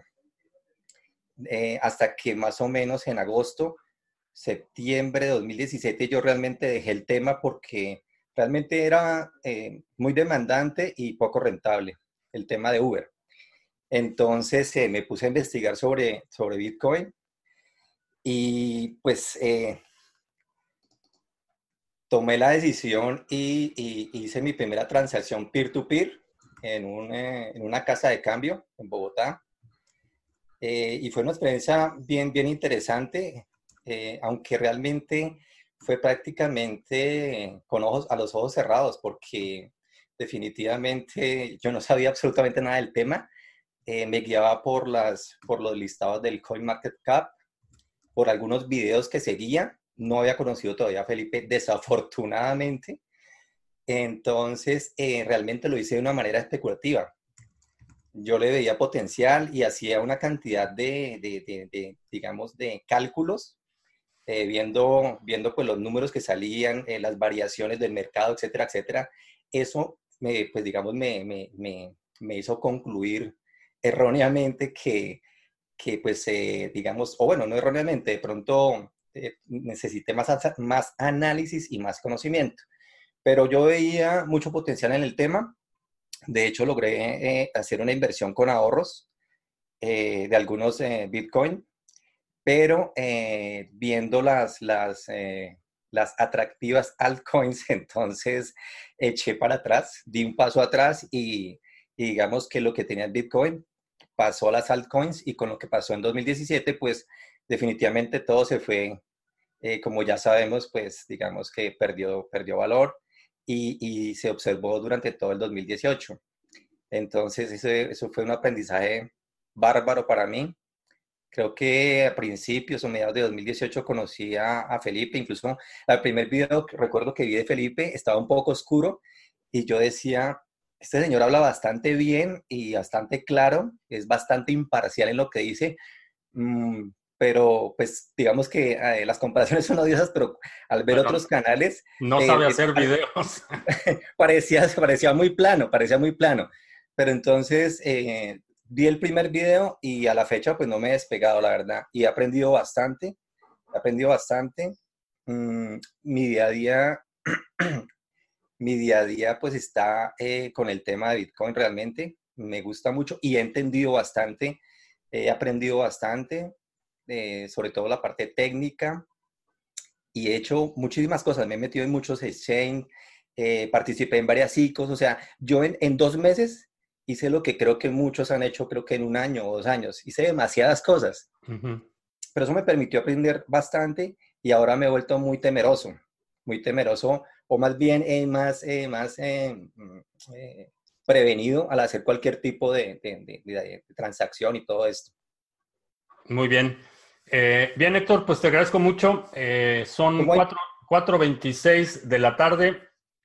Necesito relleno de café. Quería decirte algo. Sí, último, adelante. Y es adelante. que, ¿cómo ha impactado mi vida? Pues básicamente impactó en que me hice consciente del tema de qué es el dinero cómo funciona, realmente qué representa en la vida de uno, porque eh, finalmente la mayoría empezamos a una vida productiva, una vida laboral, como sea, empresarial, eh, a ganar dinero, pero sinceramente, eh, y lo digo por mí y creo que por muchos, pues no entendemos realmente de qué se trata esto, de qué se trata, qué realmente, eh, qué hay detrás de esto, eh, quiénes son los dueños, quiénes manejan esto, bajo qué concepto lo crearon eh, y todos los intereses que, se, que, que, que confluyen pues en, el, en, este tema tan extenso, ¿no? Entonces Bitcoin nos da una perspectiva y nos da una dimensión totalmente nueva y autónoma que realmente vale la pena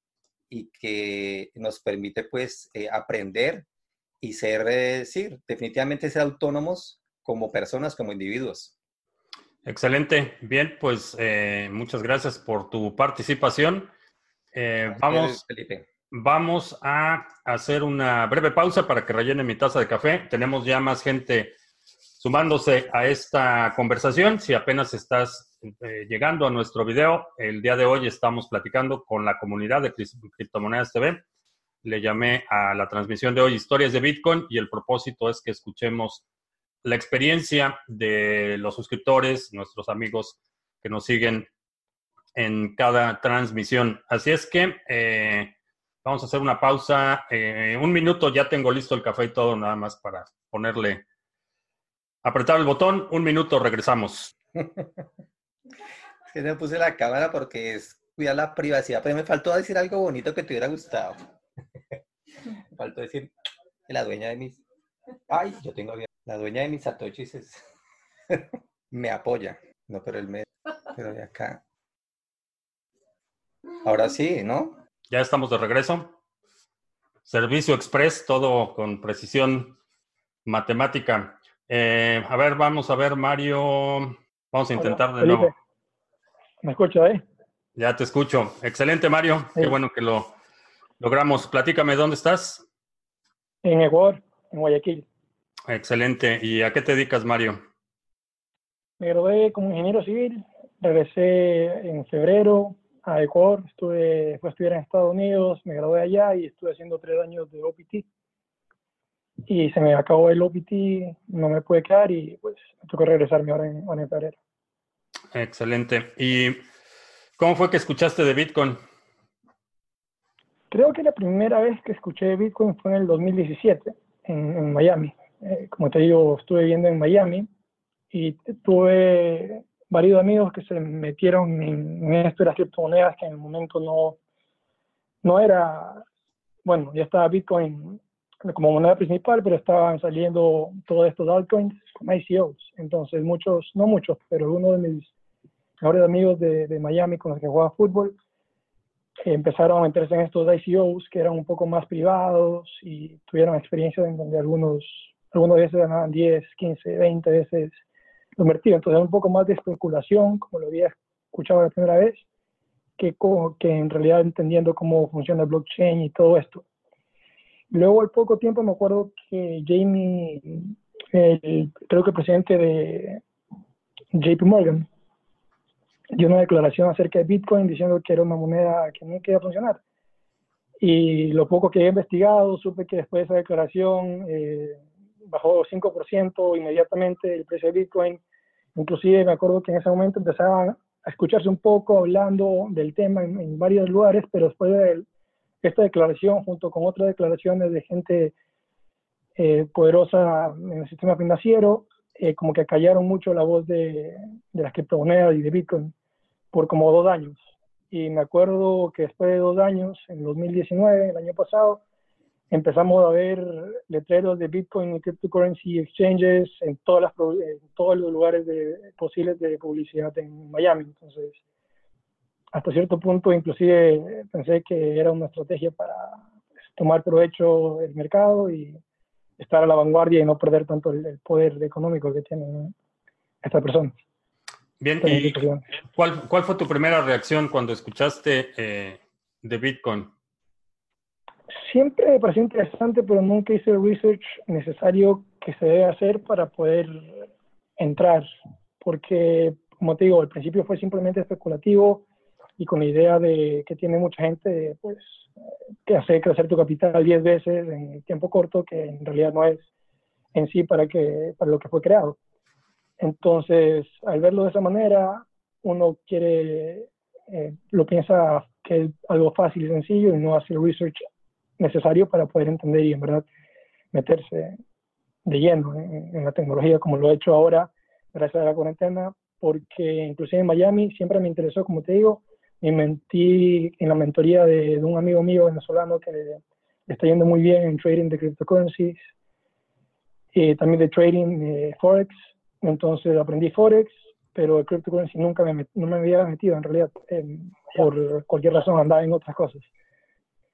Entonces ahora con la cuarentena me ha dado tiempo en meterme en algo que siempre he querido meter a entender y, y te inclusive llegué a escuchar tu canal y pues ahora simplemente concentrado a aprender, ganar un poco, el, recuperar el tiempo que, he perdido, por decirlo así, en estos dos años de indecisión.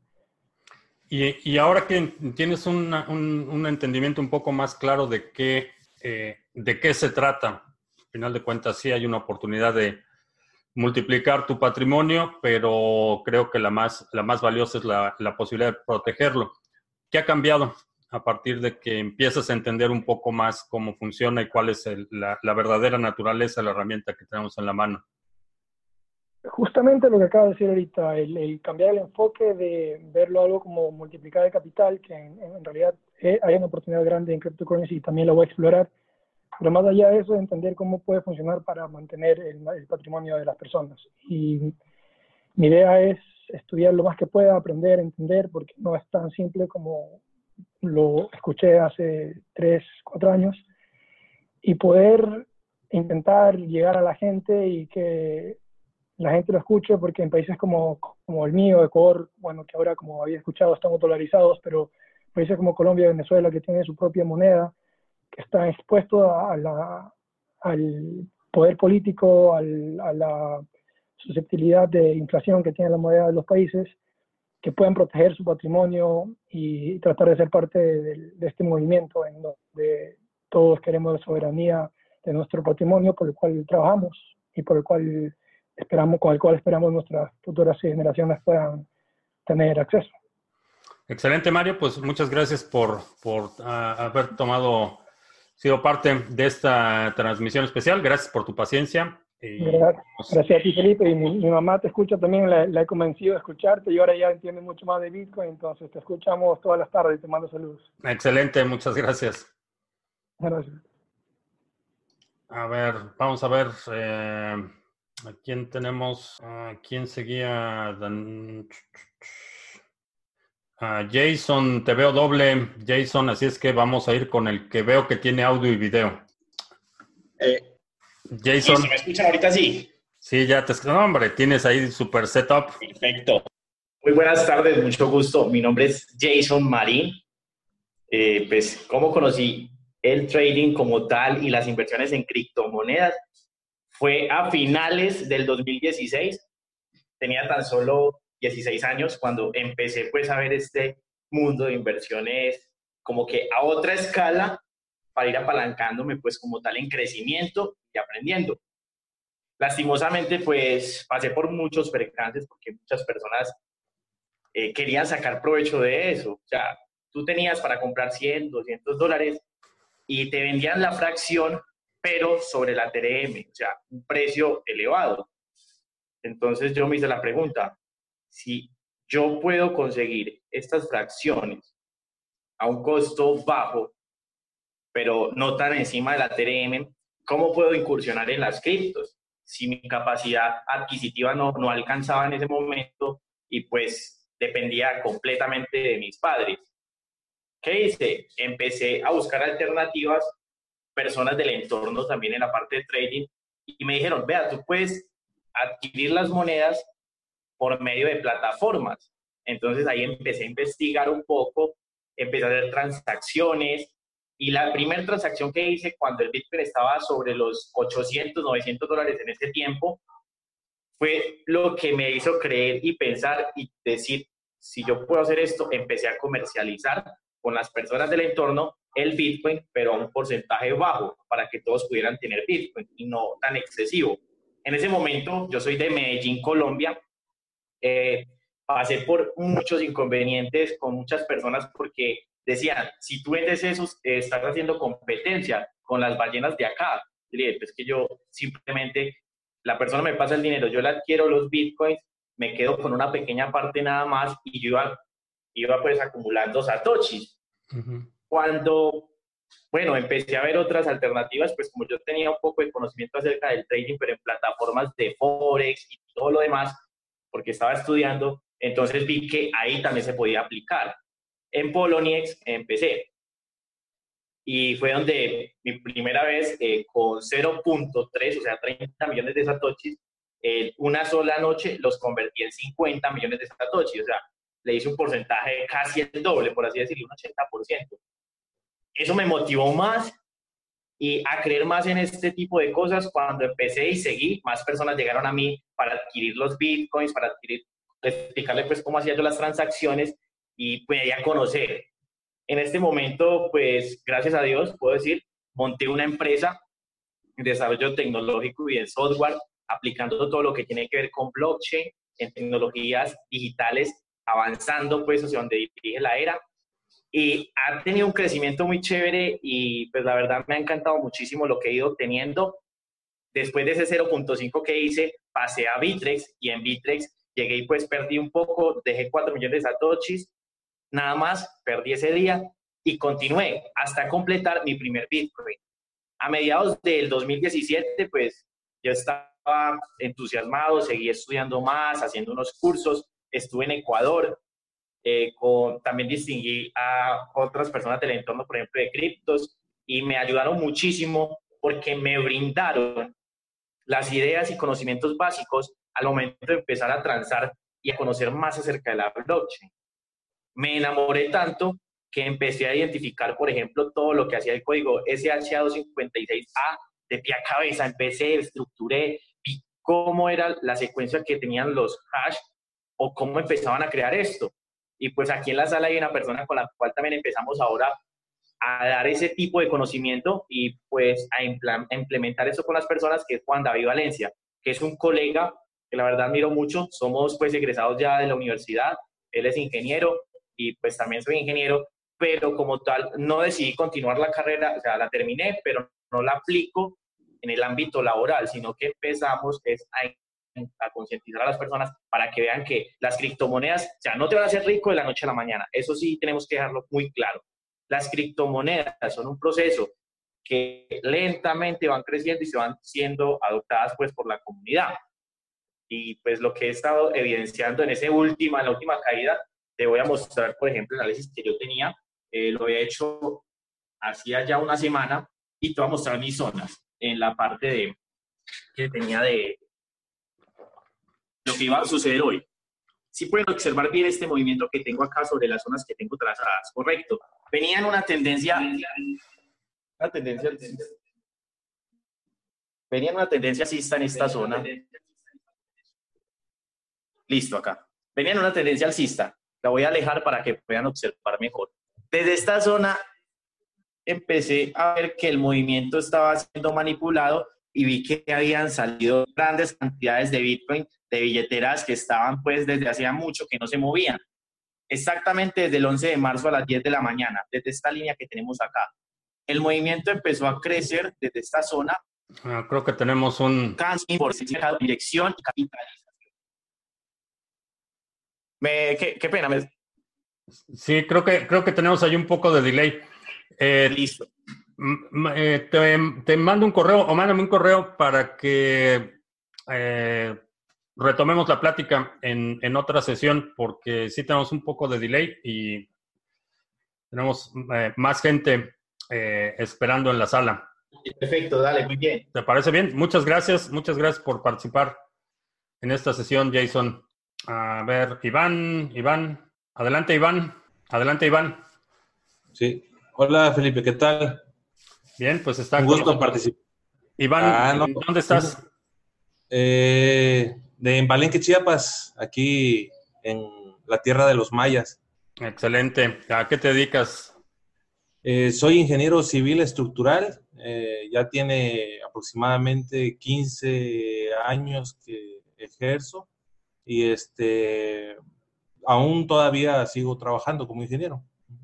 Excelente. Y a ver, permítame tantito porque estoy viendo que las pantallas de atrás están apagadas. Espérame tantito.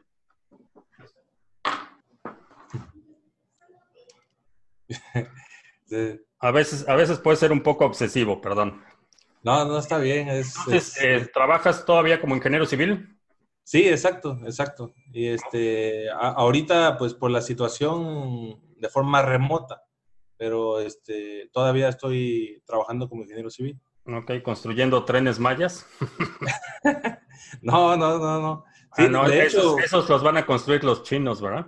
Sí, de hecho, este, precisamente eh, el sueño Guajiro nació, va a nacer eh, aquí en Palenque, según. Según. Pero bueno. ok, eh, ¿cómo fue que escuchaste de Bitcoin? Pues de Bitcoin prácticamente no lo escuché, sino que me lo topé hace años. Este, la verdad que tengo un hábito de lectura que este, no, no, no, no frecuente, por así decirlo. Traté de instruirme mucho en lo que son negocios, inversiones, este, ya desde el 2013 aproximadamente.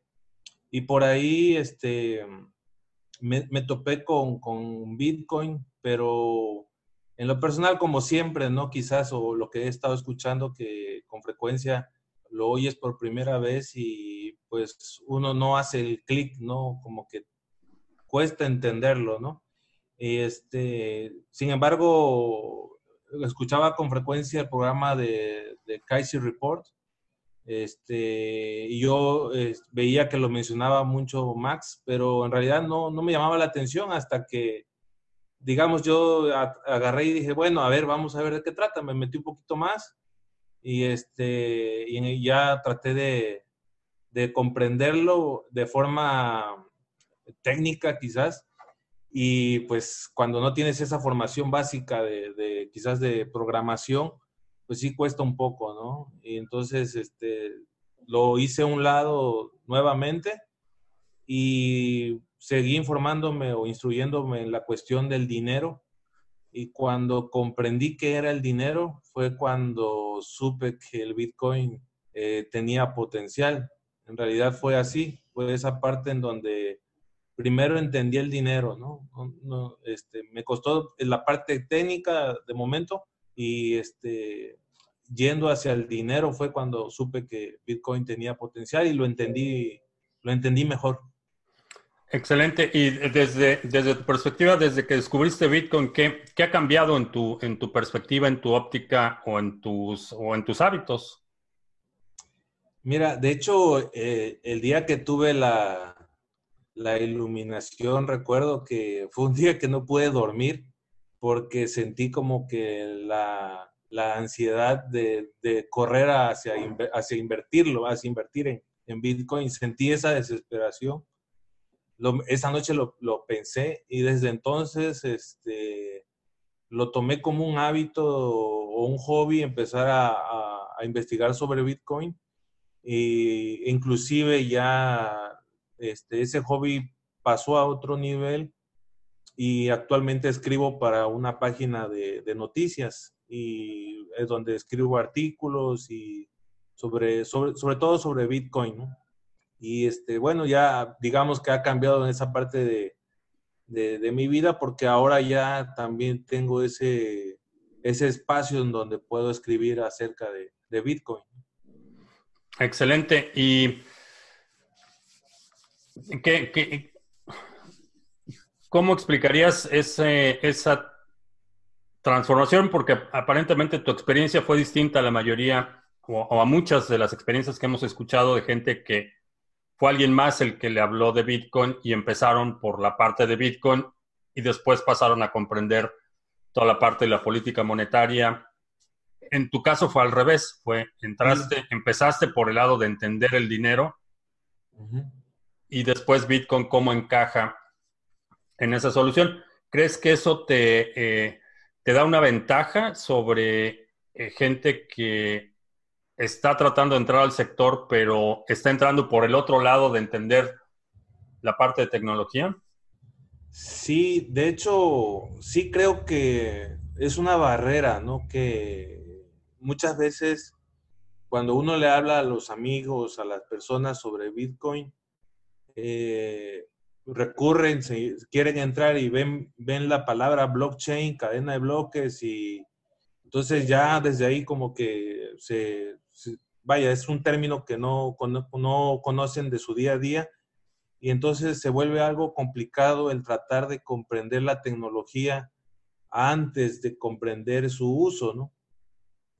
Sabemos que nosotros podemos usar hoy en día correo electrónico, sin saber cómo funciona a manera, a nivel de programación, ¿no? Entonces, sí creo que es una, creo que podría ser la manera más fácil de poder entender el concepto de Bitcoin, eh, entendiendo primero el concepto de dinero, porque, pues, desafortunadamente, el, el concepto de dinero como tal, pues es conocido para la mayoría de las personas. Entonces, cuando uno le habla de una tecnología que es disruptiva y viene a revolucionar las finanzas, pues al, no entender qué es el dinero, pues les da igual, ¿no? Ok, excelente, Iván. Pues eh, muchas gracias por habernos acompañado. Vamos. gracias a ti, Felipe. Vamos a ver a, a quién tenemos. Carlos León ya está de regreso. Vamos a Carlos, y después seguimos con Juanda también. Eh, Carlos, ¿me escuchas? Carlos León, ¿me escuchas? Parece que a lo mejor sí me escucha, pero no lo escucho yo. Ah, no, pues no tenemos suerte. Vamos a ver, Juanda, adelante. Buenas tardes. Adelante, buenas tardes. Eh, mucho gusto, eh, Juan David Valencia. Ah. Y a mi compañero Jason Steven, pues yo en el mundo de Bitcoin y de criptodivisas, ¿cierto? Eso fue finalizando el año 2016.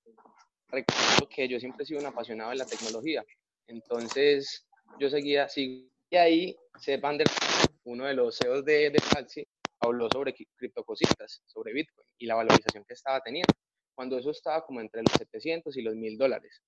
Y entonces me fui a ver las gráficas, me fui a estudiarlo. Eh, yo hace más de seis años he leído libros de y pues ya comprendía que el dinero real es una estafa, ¿sí? Calcularon el oro en 1971, ¿cierto? Entonces yo ya comprendía que el dinero cada vez estaba perdiendo más poder adquisitivo. Yo dije, no, ¿qué es esto? Bitcoin solo tiene 21 millones de unidades, es un activo limitado. Eh, cuando me fui a estudiar la blockchain, dije, esto es una locura.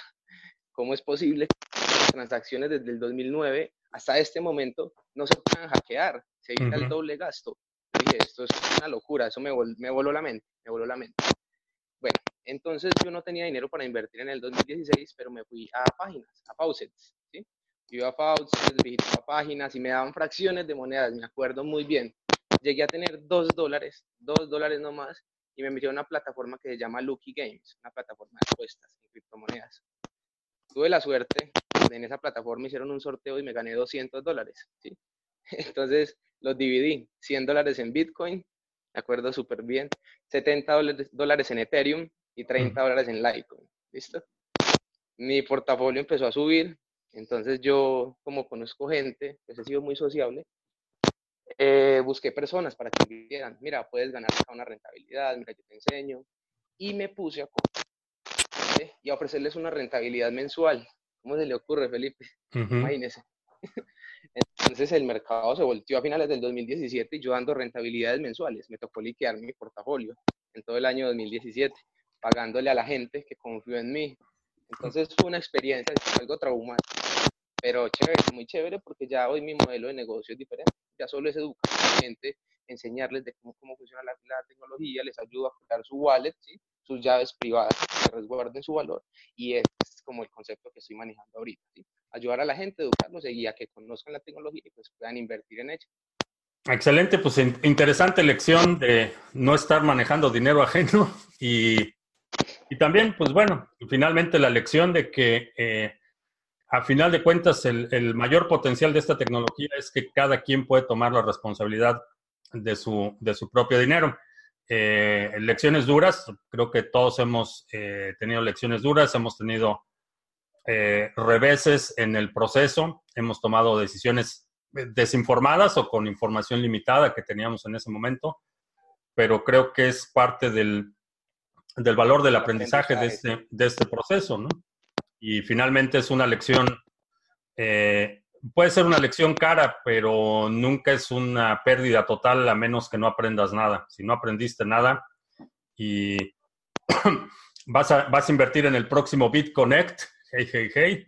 No has aprendido, bueno, ya, eso es en, en, la conciencia de cada quien, pero finalmente ese tipo de decisiones las tomamos con la información que tenemos en ese momento, a veces esa información es limitada, pero pues qué bueno, qué bueno que, eh, que ha servido, creo que estás en una posición privilegiada por, por, por tu edad, apenas estás empezando tu vida productiva y, creo que estás en una posición privilegiada. Eh, igual que eh, Jason y toda la gente joven que ha estado eh, participando a lo largo de esta transmisión, toda la gente joven que nos está viendo en el canal. Como vemos, también tenemos ya algunos eh, participantes con más kilómetros, más kilómetros recorridos, pero pues muchas gracias, muchas gracias por habernos acompañado. vamos a ver si, creo que ya el único que me falta, no sé si Daniel Gómez, no sé si ya platicamos con Daniel. A ver, vamos a ver si ya platicamos con Daniel. No. Sí, hola Felipe, sí, ya conversamos. Ah, ok. okay ya conversamos, gracias. Ok, entonces, ¿quién, ¿a quién más tenemos? desafortunadamente, Carlos está que va y viene. Luis acaba de llegar, así es que vamos a empezar eh, con Luis. Vamos a quitarle el mute. Eh, Luis, ¿me escuchas? ¿Dónde está Luis? Luis. Eh, Luis, ¿ya me escuchas? Mm, Luis, no te escucho. Aquí me escuchas, Felipe. Ah, a ver, ya, ya se me cruzaron los cables. Este. Luis, dame un, un, par de minutos, déjame platicar con Carlos y ahorita pasamos contigo, Luis. Adelante, adelante, Carlos. Saludos, Felipe, desde aquí. Al fin logré conectarme, este internet está terrible.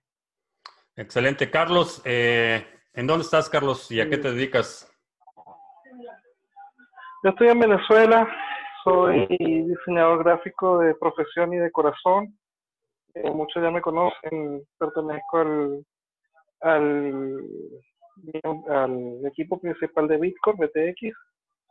Este, y bueno, contento de estar aquí con, con, todos ustedes ahorita. Conocí a Bitcoin, conocí a Bitcoin, eh, siempre me gustó la parte tecnológica y, lo conocí muy temprano, lo conocí por ahí por el 2010 aproximadamente, más la información que tenía era, como dijo un amigo, muy, muy, muy, muy técnica, súper complicada para una persona que no, no tiene conocimiento de, de lo que es la codificación y todo eso. Y yo estando aquí en Venezuela, se me hizo bastante complicado el tratar de conseguir o comprar eh, un Bitcoin en ese momento. Así que lo dejé pasar. lo dejé pasar al, al tiempo. me contratan de, de, Puerto Rico, una compañía de izquierda, y se intentó eh, hacerme los pagos con Bitcoin. Tampoco pudo. Creo que tenemos interrupciones, Carlos. Carlos, ¿me escuchas? Parece que lo perdimos. A ver, Luis, vamos a intentar de nuevo. Ya te quité el mute. ¿Qué tal, Felipe? ¿Cómo estás? ¿Qué tal? Mucho gusto. Bienvenido, Luis. ¿Dónde estás? Estoy en Veracruz, acá, en la tierra del, del buen marisco. Excelente, Veracruz, México. ¿A qué te dedicas, Luis? Mira, yo eh, me he dedicado a bienes raíces. Eh, estoy, con varios años trabajé en el banco, en el área hipotecaria, sobre recuperación de hipotecas. Estuve unos años eh, entendiendo la banca. Eh, trabajé también como cajero bancario, como ejecutivo eh, comercial y después me fue a, me, repito, me fui al área hipotecaria y este, le, le hicimos ganar mucho dinero al banco. de hecho, todos los que tienen cuenta bancaria lo, así lo hacemos, ¿no? Este, y después eh, estudié un posgrado, administración, en administración de negocios. Eh, yo soy licenciado en administración de empresas, eh, titulado. De ahí hice un, un negocio de redes de mercadeo, estuve un par de años desarrollándolo. Y bueno, conocí Bitcoin cuando yo estaba en un viaje de, de, de en vacaciones en Colombia. Un buen amigo mío este, Nelson me habló y me dijo de un negocio que tenía que ver con Bitcoin, criptomonedas.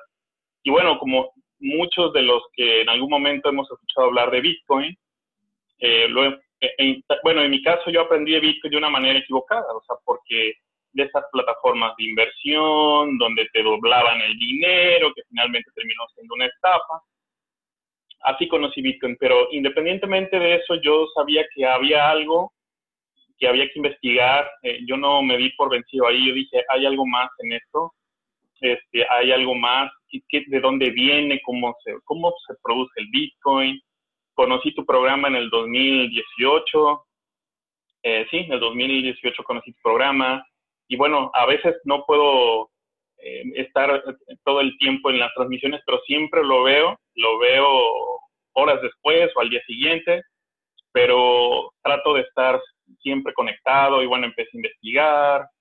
Conocí unos, unos amigos que son mineros en, en Estados Unidos, en Oklahoma, tienen una granja de minería. he trabajado con ellos, bueno, trabajo con ellos. Y este, este, entonces, en este mundo me empecé a involucrar un poco más y a entender de qué es el dinero, cómo se produce, de dónde viene. Y la verdad me he educado más. O sea, tengo, creo, considero que un, un un conocimiento un poco más extenso referente a, el dinero, sus orígenes y el futuro que, implique esta, esta tecnología. ¿Cómo, ¿Cómo, ha cambiado tu, tu, vida o tu perspectiva desde que conociste, no, no el Bitcoin este, de los estafadores, sino Bitcoin, Bitcoin como tecnología? Claro, eh, claro. Me cambió totalmente la vida porque pude entender este, el, qué es el futuro. Exacto, porque el Bitcoin eh, de los estafadores es eh, duplicarles su dinero en dos, tres meses y invita gente y mete gente. En algún momento, en una, esa fue una de las preguntas que yo te hice en alguno de tus eh, en vivos y me acuerdo que me contestaste, eso me respondiste, me dijiste que,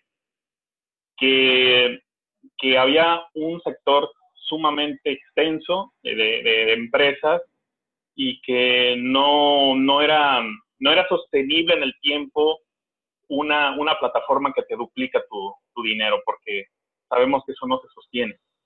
Y todas caen, absolutamente todas van a ser, y mucha gente lamentablemente pierde dinero y, y, y, el sector es como dañado, o las, esas, esas personas se decepcionan de Bitcoin y todo lo que tiene que ver con su tecnología, regresan años después, pero, este, pero con una perspectiva con mucho temor, ¿no?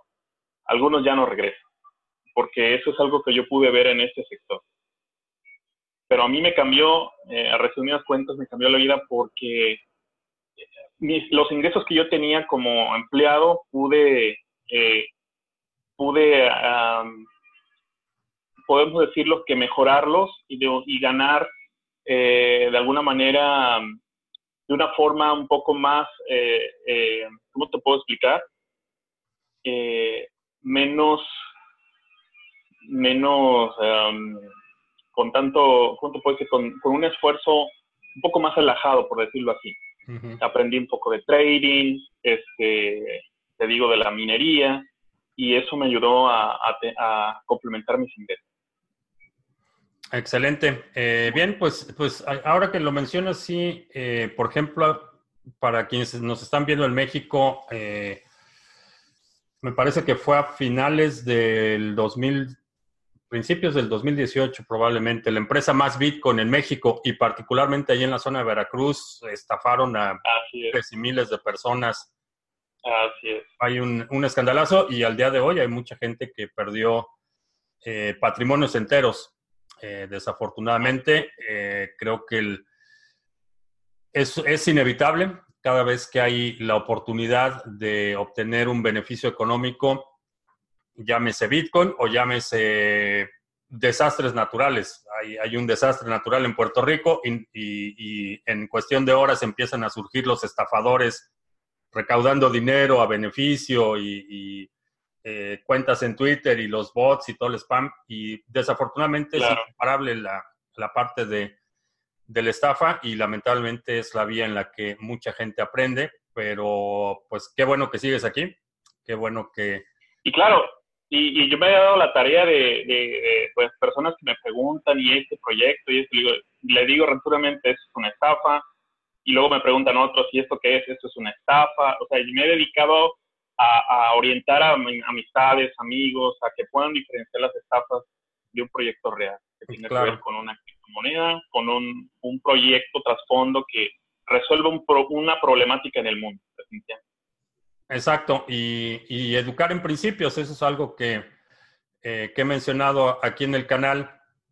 No podemos perseguir estafa por estafa porque son, eh, son como las cucarachas, matas una y salen 100, pero sí podemos enseñar a la gente a identificar cucarachas. Y una vez que sabes qué es una cucaracha y cómo se comporta, puedes identificar a cualquier cucaracha, no importa de qué color se pinten los labios ese día. Claro, así es. Excelente, Luis. Pues eh, muchas gracias. Eh, vamos a ver a quién más tenemos. Ah, muchos saludos a todos. Gracias, eh, Luis, en Veracruz. Vamos a ver quién más llegó. Carlos, no veo que tenga el micrófono activo. otro Carlos, Carlos León. A ver, vamos a ver, Carlos Alberto. No sé si... ¿Me escuchas, Carlos? Parece que no tiene activado el audio. ¿Quién más acaba de llegar? Carlos León. Vamos a ver. Sí, Carlos, ¿me escuchas? Carlos León, ¿me escuchas? No, tampoco tiene activado el audio. Eh, Javier, que acaba de llegar. Vamos a ver con Javier. Tampoco tiene activado el audio. A ver, vamos a ver. ¿Me escuchas, Javier? Pues creo que ya se nos acabaron los participantes, ya los que quedan no tienen activado el audio. Eh, no sé si me falta alguien, si me, de los que están todavía en el salón de Zoom, si me falta platicar con alguien, eh, ahora es el momento. Estamos llegando al final de esta transmisión especial. Ha sido un par de horas eh, dedicado a básicamente agradecer a los suscriptores, amigos y seguidores del canal, eh, dar un espacio para que nos compartan su experiencia. Eh, esta es una idea que vamos a continuar. Esto va a convertirse en una participación regular dentro de las transmisiones en vivo. Vamos a tener alguien de la audiencia compartiendo su experiencia. Este fue un pequeño experimento eh, para ver la logística. creo que por los comentarios, por lo que estoy viendo, ha gustado mucho el formato. mucha gente que no se registró para participar quiere participar. Así es que en los días iremos dando cámaras y micrófonos para que la gente participe. Eh, y sí, ya no veo a nadie más que tenga el micrófono activado para... Hola. Ah, sí, adelante. Hola, buenas noches, Felipe. Eh, Asier, de, ¿en dónde estás? En Bilbao, Euskal Herria, en el norte de España. excelente. ¿A qué te dedicas? Eh, trabajo para la industria y soy también estudiante de psicología. Muy bien. ¿Y cómo fue, cómo fue que escuchaste de Bitcoin por primera vez? Pues resultó allá por 2017 que aquí en España hubo algún tipo, pues este tipo de noticias de hackeos y demás, y hubo un ransomware sobre Telefónica. Y además, poco antes me había hablado un amigo de Bitcoin porque se dedicaba a minar con su ordenador en casa o bueno, intentar minar en aquella época y, me sonaba y enlacé noticias y bueno, ahí empecé a escuchar un poco de Bitcoin. Antes de eso no había escuchado nada. Y yo empecé a interesarme en mayor profundidad en marzo, abril de 2018, tras la bajada del precio, porque veía noticias del precio, pues al final las noticias son la mayoría de veces o identificadas por cosas negativas de Bitcoin, bien sean hackeos, bien sean compra de estupefacientes, eh, rescates, etcétera, o bien por el precio, subidas o bajadas. Está vivo o está muerto en gran magnitud. Y bueno, pues así empecé a, leer un poco más, hice una pequeña inversión y luego por motivos personales pues tuve que andar un poco distanciado de, de, Bitcoin. Me di cuenta después que había bajado mucho el precio y que iba subiendo poco a poco. Estamos hablando ya de marzo, abril también de 2019. Y ahí pues me empecé a interesar, conocí tu canal, por cierto, por esa fecha, y me empecé a interesar bastante ya por entender la tecnología y por entenderlo a nivel económico, que fue lo que realmente ya empezó a cambiar la situación o la percepción que tenía sobre ello. Excelente. Y fue, fue, iniciaste con una percepción principalmente mediática, los, los altibajos, la, la parte un poco más sensacionalista de precios y criminales eh, ¿cómo, ha tenido, cómo, o, qué impacto ha tenido eh, Bitcoin y tu participación en este sector? Me, mencionas que estás empleado en el sector? No, trabajo en industria y no... Ah, ok.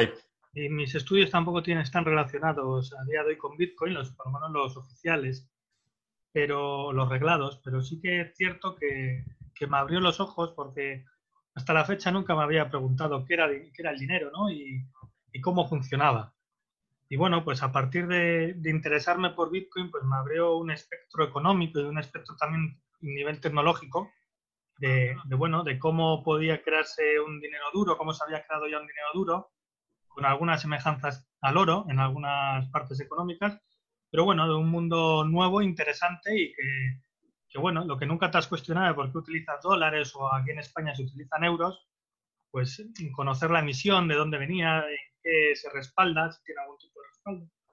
Y bueno, pues entender un poquito más a nivel cultural que, a otro modo de momento. Excelente. ¿Y cuál, cuál ha sido el mayor impacto en tu vida? Eh, más o menos lo mismo, entender, entender la filosofía, el conocimiento sobre el dinero y bueno, a nivel de inversión, eh, yo no, no soy, no he ganado ni dinero con esto, solo he ganado Bitcoin, porque no, o, porque nunca he hecho trading ni, ni me he expuesto a, a, ello, no, tampoco tengo mucha confianza en, en, el trading en sí. Soy más bien que ahora confío en la tecnología y entiendo en qué invierto y bueno, pues holdeo, digamos, soy un holder. Ok, básicamente ese entendimiento se traduce en un cambio de hábitos en términos de la, prioridad temporal, por ejemplo, el hecho de ahorrar, que creo que ese es un, tema bastante común. Eh, escucho eh, no solo de quienes han participado en esta sesión, sino eh, frecuentemente escucho esa, esa noción de que el entendimiento de cómo funciona el dinero y y la, eh, política monetaria predeterminada influye el hábito del ahorro. Por ejemplo, la gente, eh, a diferencia de euros, dólares o, de muchas monedas locales, cada vez cuesta más trabajo tomar decisiones de compra porque siempre está la opción, compro esta cosa o compro Bitcoin, o compro esta cosa, compro Bitcoin. Entonces, eh, decisiones de consumo vamos eh, postergándolas porque eventualmente sabemos que tenemos la, la, posibilidad de poner ese mismo dinero en algo que se va a apreciar en el futuro contra algo que se va a, devaluar. Y finalmente el conocimiento, si no hace que cambies tus hábitos, eh, realmente no tiene ningún, ningún valor más allá de la, de la información o la inquietud intelectual.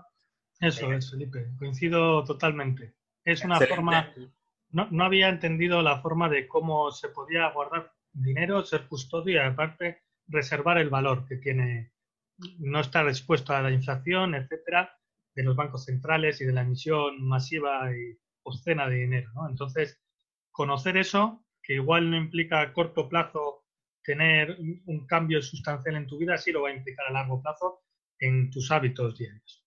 Excelente. Bien, pues muchas, muchas gracias, Asier. Vamos, gracias a ti, Felipe. Vamos a. ¿Quién sigue? Vamos a ver, Micaela. Eh, Micaela, ¿me escuchas? Es traición apoyar. No quiero.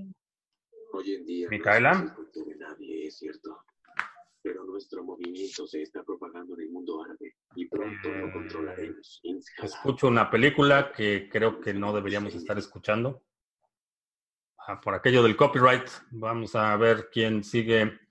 Eh, ¿Quién más veo? Miki. Miki, ¿me escuchas? Sí, te escucho bien. Ah, Javier, Javier. Ah, ok. Adelante, Javier. Ese, ese Sí, pues un, un, evento importante, definitivamente una eh, diferencia profunda en términos de quién determina el ritmo de emisión y, y en este eh, nivel de certeza en el que estamos, que podemos saber con una precisión matemática eh, cuántos bitcoins va a haber cuándo. Creo que es una, una, diferencia sustancial. ¿En dónde estás, Javier?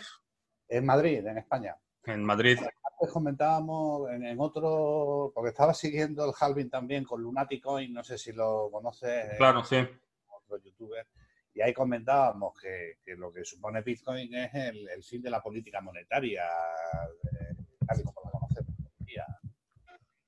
Sí, el fin de la discrecionalidad política, porque a final de cuentas la, política monetaria es el halving, eh, la emisión es política monetaria, es, es, algorítmica, a diferencia de la discrecionalidad que estamos viendo en la mayoría de los gobiernos actuales, pero sí, definitivamente es, eh, es política monetaria. Eh, ¿Cómo conociste de Bitcoin, Javier?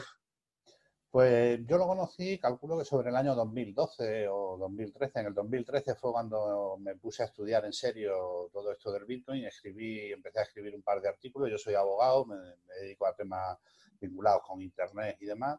Y la verdad es que me pareció, vamos, yo estoy en temas de Internet desde finales de los 90. ¿no? Por lo cual, pues siempre he estado un poquito más o menos al tanto de lo que se cocía en, por estos andurriales y cuando surgió Bitcoin, pues me llamó un montón la atención y le vi el potencial que tenía y desde entonces, pues como todos los que estamos en este sector, pues estudiando un montón, aprendiendo cada día. Excelente. ¿Y cómo, cómo ha cambiado tu ejercicio profesional o tu vida desde que conociste la posibilidad de Bitcoin?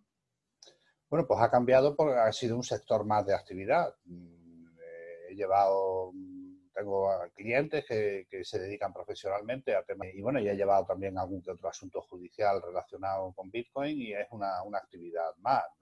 Y luego, pues realmente, aparte ya de, lo que sería el tema estrictamente profesional, pues es una apertura de mente también, ¿no? O sea, el Bitcoin realmente te, te enfrenta con, la necesidad que tenemos hoy día ante el poder creciente de los estados, pues te enfrenta eh, con, la necesidad que, tienen los individuos de empoderarse y de, y de, reaccionar frente a ese poder omnipotente de los estados que poco a poco, entre los impuestos, la inflación, y, demás, pues van minando los ahorros. ¿no?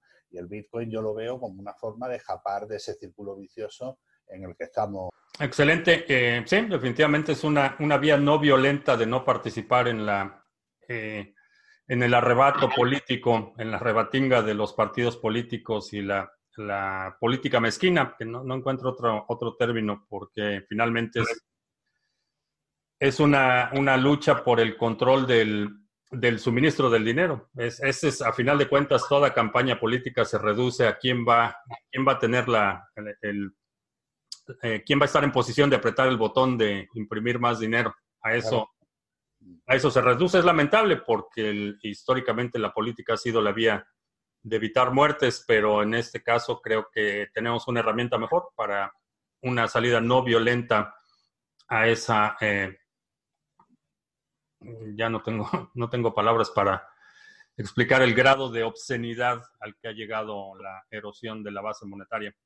Eh, yo lo comparo en España con, con, el sistema de pensiones también que tenemos, ¿no? Al final es un esquema piramidal, es un esquema basado en deudas que los que vienen pagan los estropicios de los de antes. Y, y, eso, la bola se va haciendo cada vez más grande, se va haciendo cada vez más grande y como todas las estafas piramidales, llega un momento en que por necesidad tiene que pincharse y se tiene que explotar la, la, la burbuja, ¿no? La, la, pirámide llega un momento en que, en que no se sostiene y como un castillo de naipes, pues tiene que caer. Claro, y esperemos que quienes están en nuestro, nuestra esfera de influencia por lo menos tengan la oportunidad de escuchar de Bitcoin y tomar la decisión de proteger su patrimonio. Eh, y ni siquiera, ni siquiera todo. Eh, es algo que, eh, y, y, a lo mejor a ti como abogado has visto este escenario en el que la gente eh, por alguna razón tiene la idea de que tiene que poner todo su patrimonio en Bitcoin o no poner nada. Ese, esa parece ser una constante y, y, finalmente yo lo que le digo a la gente que, que con la que converso que es, eh, es, muy escéptica o que veo muchas resistencias, pon un, un poquito de tu dinero, ponlo en Bitcoin. Sí, la cosa es diversificar riesgos, ¿no? En, en, España, y bueno, me imagino que allí también tendréis, eh, hay un refrán ¿no? en español que no pongas todos los huevos en la misma cesta. Claro. Eh, si tú realmente no crees en esta tecnología, pues bueno, pues porque ponga 200, 300 euros, por decir algo, no, si los pierdes no, no te va a sacar de pobre, ¿no? Y, pero si aciertas y esto se convierte en lo que muchos esperamos, pues oye, al final has acertado y te vas a beneficiar de ello. La cosa es como dices tú, Felipe, es diversificar, no, no meter todos los huevos en la misma cesta, ni en Bitcoin, ni en inmobiliaria, ni en acciones de bolsa, ni en dinero fiat. En términos de, el, marco legal en el que operan eh, muchos de estos proyectos, ¿cómo ves el... Eh, ¿Qué tan avanzadas están las... Eh, los cuerpos legislativos, por ejemplo, en España, el Parlamento, los, eh, el Congreso, ¿qué tan avanzado está en, en realmente entender eh, la tecnología? Desafortunadamente en España están muy perdidos. Además, la situación en la que tenemos en España, con un Parlamento prácticamente paralizado desde hace muchísimos años, porque no ha habido unas mayorías suficientes como para hacer un cuerpo legislativo en condiciones, realmente están muy perdidos. La normativa española no está adaptada siquiera, por ejemplo, a la famosa quinta directiva de blanqueo de capitales de la Unión Europea, que se supone que en enero todos los países de la Unión deberían adaptarse y muchos de ellos, como Alemania, eh, como Luxemburgo, como el Reino Unido, se han ido adaptando. En España todavía ni se habla de ello. Con lo cual hay una incertidumbre jurídica mm, que al final lo que provoca es eh, una huida de muchas iniciativas a otras jurisdicciones, como por ejemplo en Europa, Estonia, que son más mm, crypto-friendly.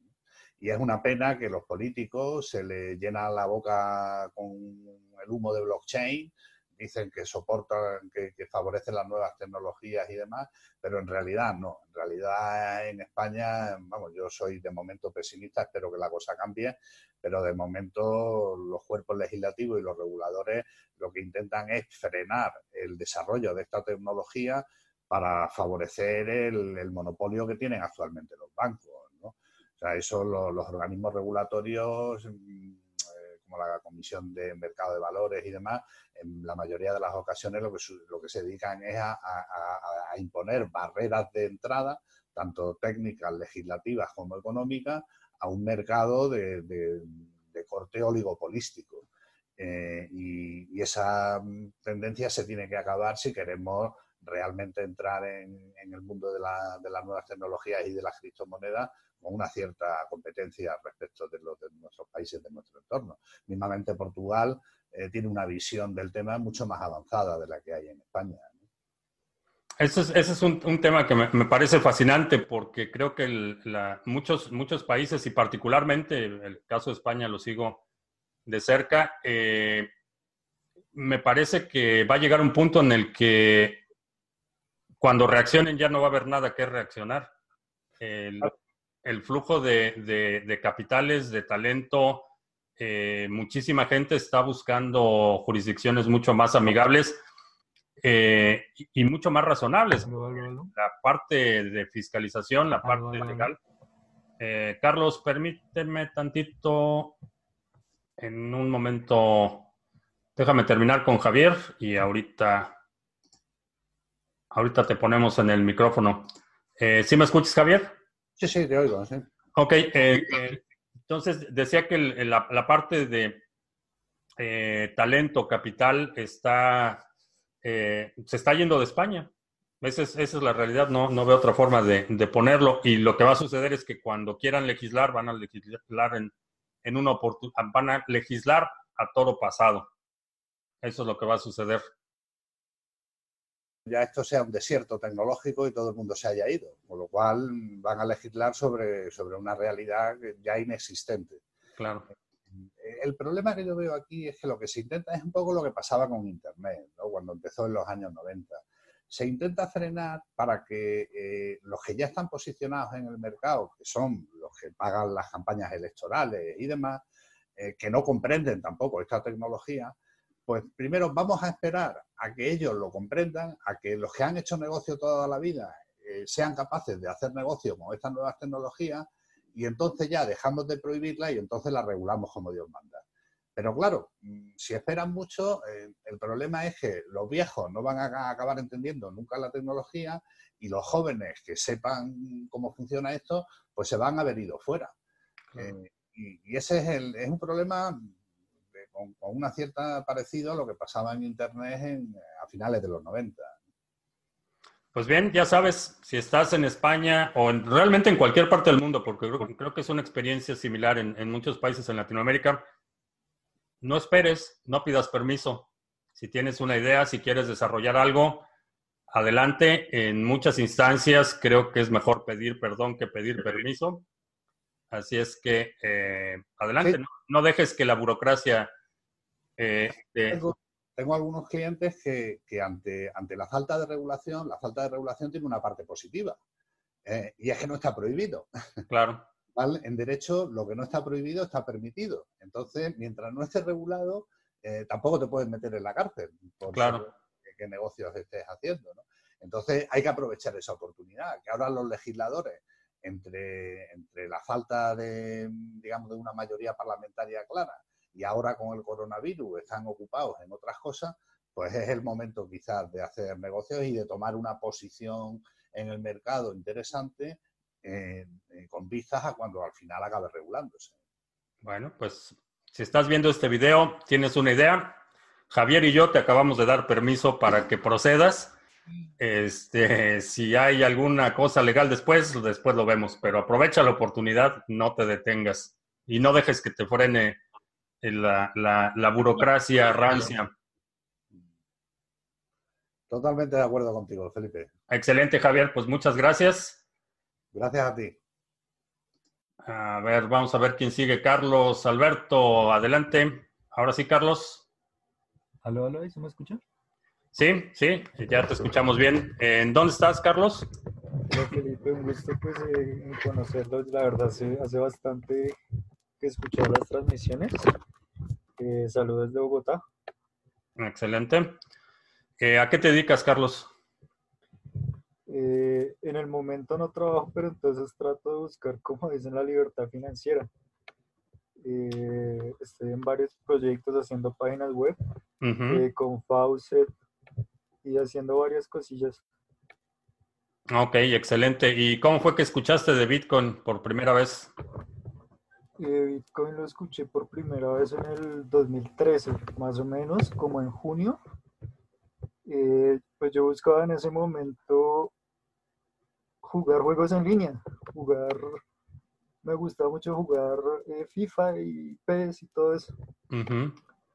Eh, me la pasaba mucho tiempo en la página de Taringa.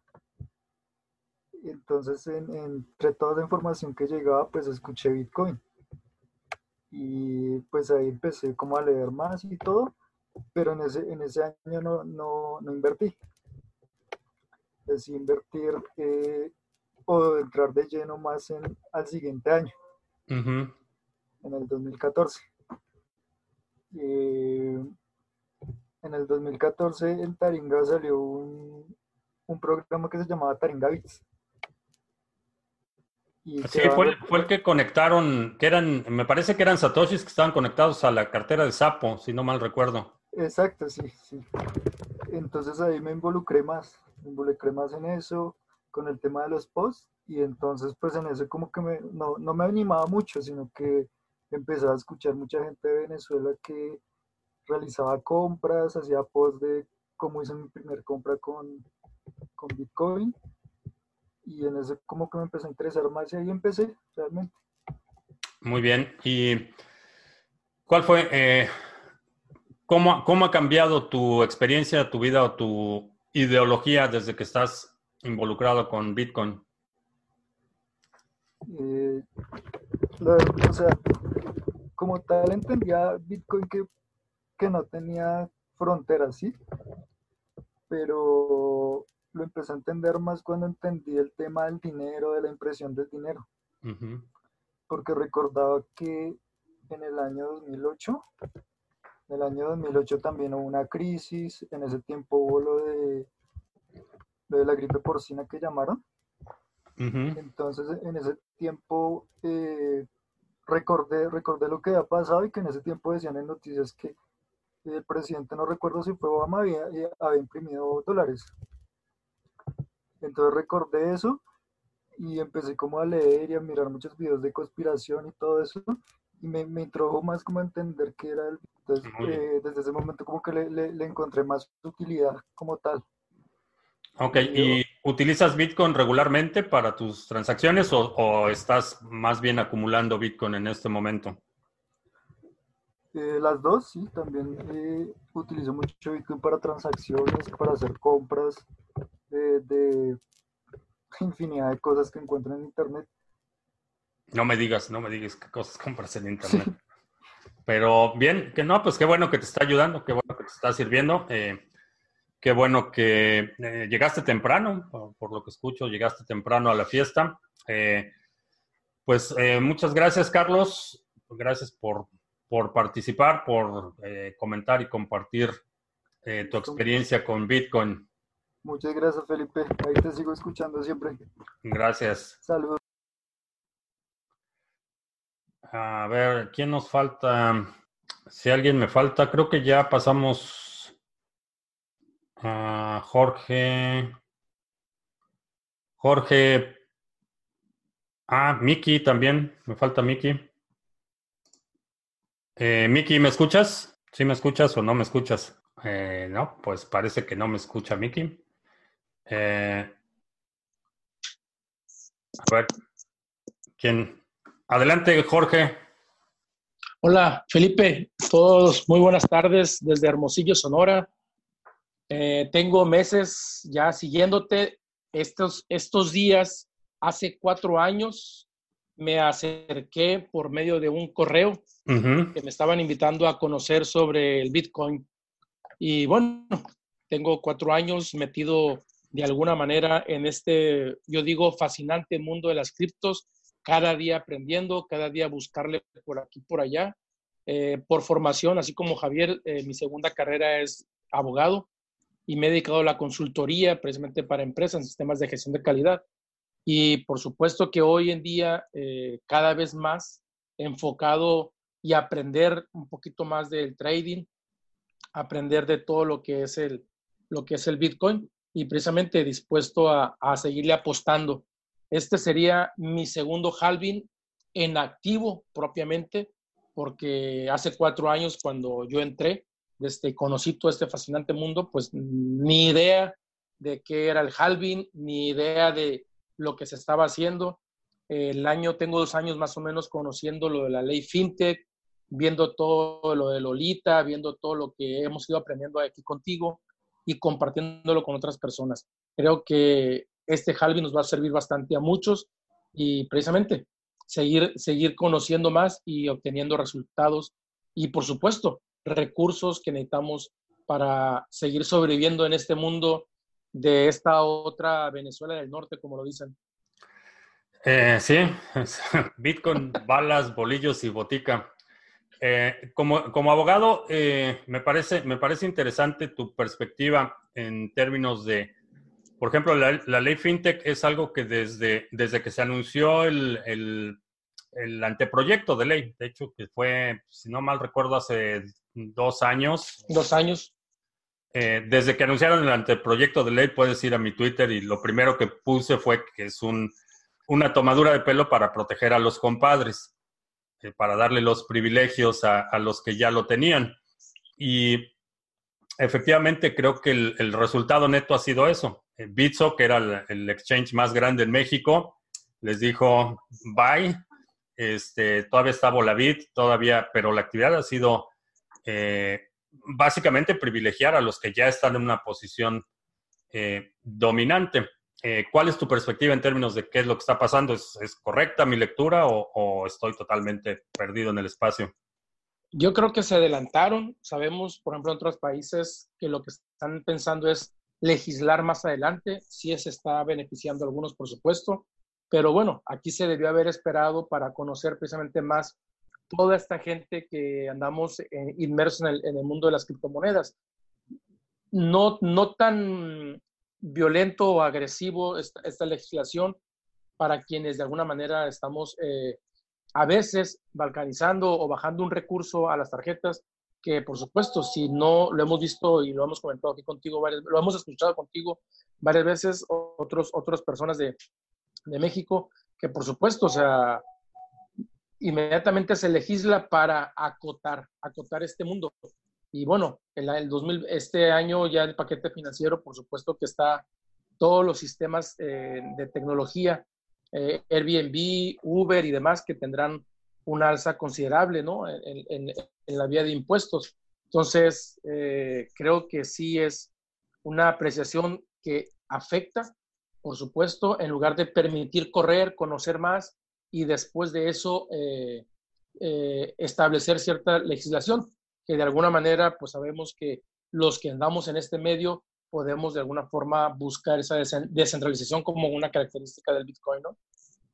Claro, y, y, en términos de restricciones, lo que estoy viendo es que no sé si ya publicaron en el diario oficial o si tiene que estar publicado en el diario oficial, pero ya hay una circular del Banco de México eh, informando a los bancos que tienen que reportar transacciones superiores a 5 mil pesos, que es, eh, si no mal recuerdo, creo que la mitad de lo que se tenía que reportar hasta hace poco. Entonces, eh, definitivamente estoy viendo una, una tendencia de, tomar control, de evitar o, dificultar mucho la, implementación de, de nuevas tecnologías y creo que están tratando de frenar lo que es inevitable, ¿no? Y sí, y creo que lo van a, eh, esperemos que se alargue, pero ya ves que en el tema de, de las energías limpias recientemente también se, se está limitando. Entonces, creo que de manera muy formal hay, hay cosas que se están limitando y otras se están extralimitando. Muy bien, y en términos de Ah, más allá de tu, de tu ejercicio profesional, en términos personales, ¿cómo ha cambiado tu, perspectiva o, tu proceso de toma de decisiones eh, a raíz de que estás involucrado con Bitcoin? Eh, bueno, eh, cada vez más lo comparto con otras personas. Eh, también, como decía por ahí, este, alguien, eh, creo que Carlos, cuando hablaba de las Faucet, también he estado cercano a las Faucet, ¿sí? Y creo que de alguna manera es una, una buena opción y, compartirlo con otras personas, compartirle lo que es la blockchain, compartir precisamente lo que es el Bitcoin y otras criptomonedas, poder comprar, poder tener, hacer holding también. En Binance tengo por ahí algunas criptomonedas que compramos eh, algunas personas en, en sociedad. Eh, no, no, es que yo sea el guardián de todo eso, sino que simplemente eh, decidimos que abrir Binance y tenerlo ahí. En su momento tuve en Sapo, Sapo también funcionó. Eh, Volavit, bueno, ya como no lo puedo aterrizar a, a, las tarjetas, pues ahí dejé la cuenta en ceros.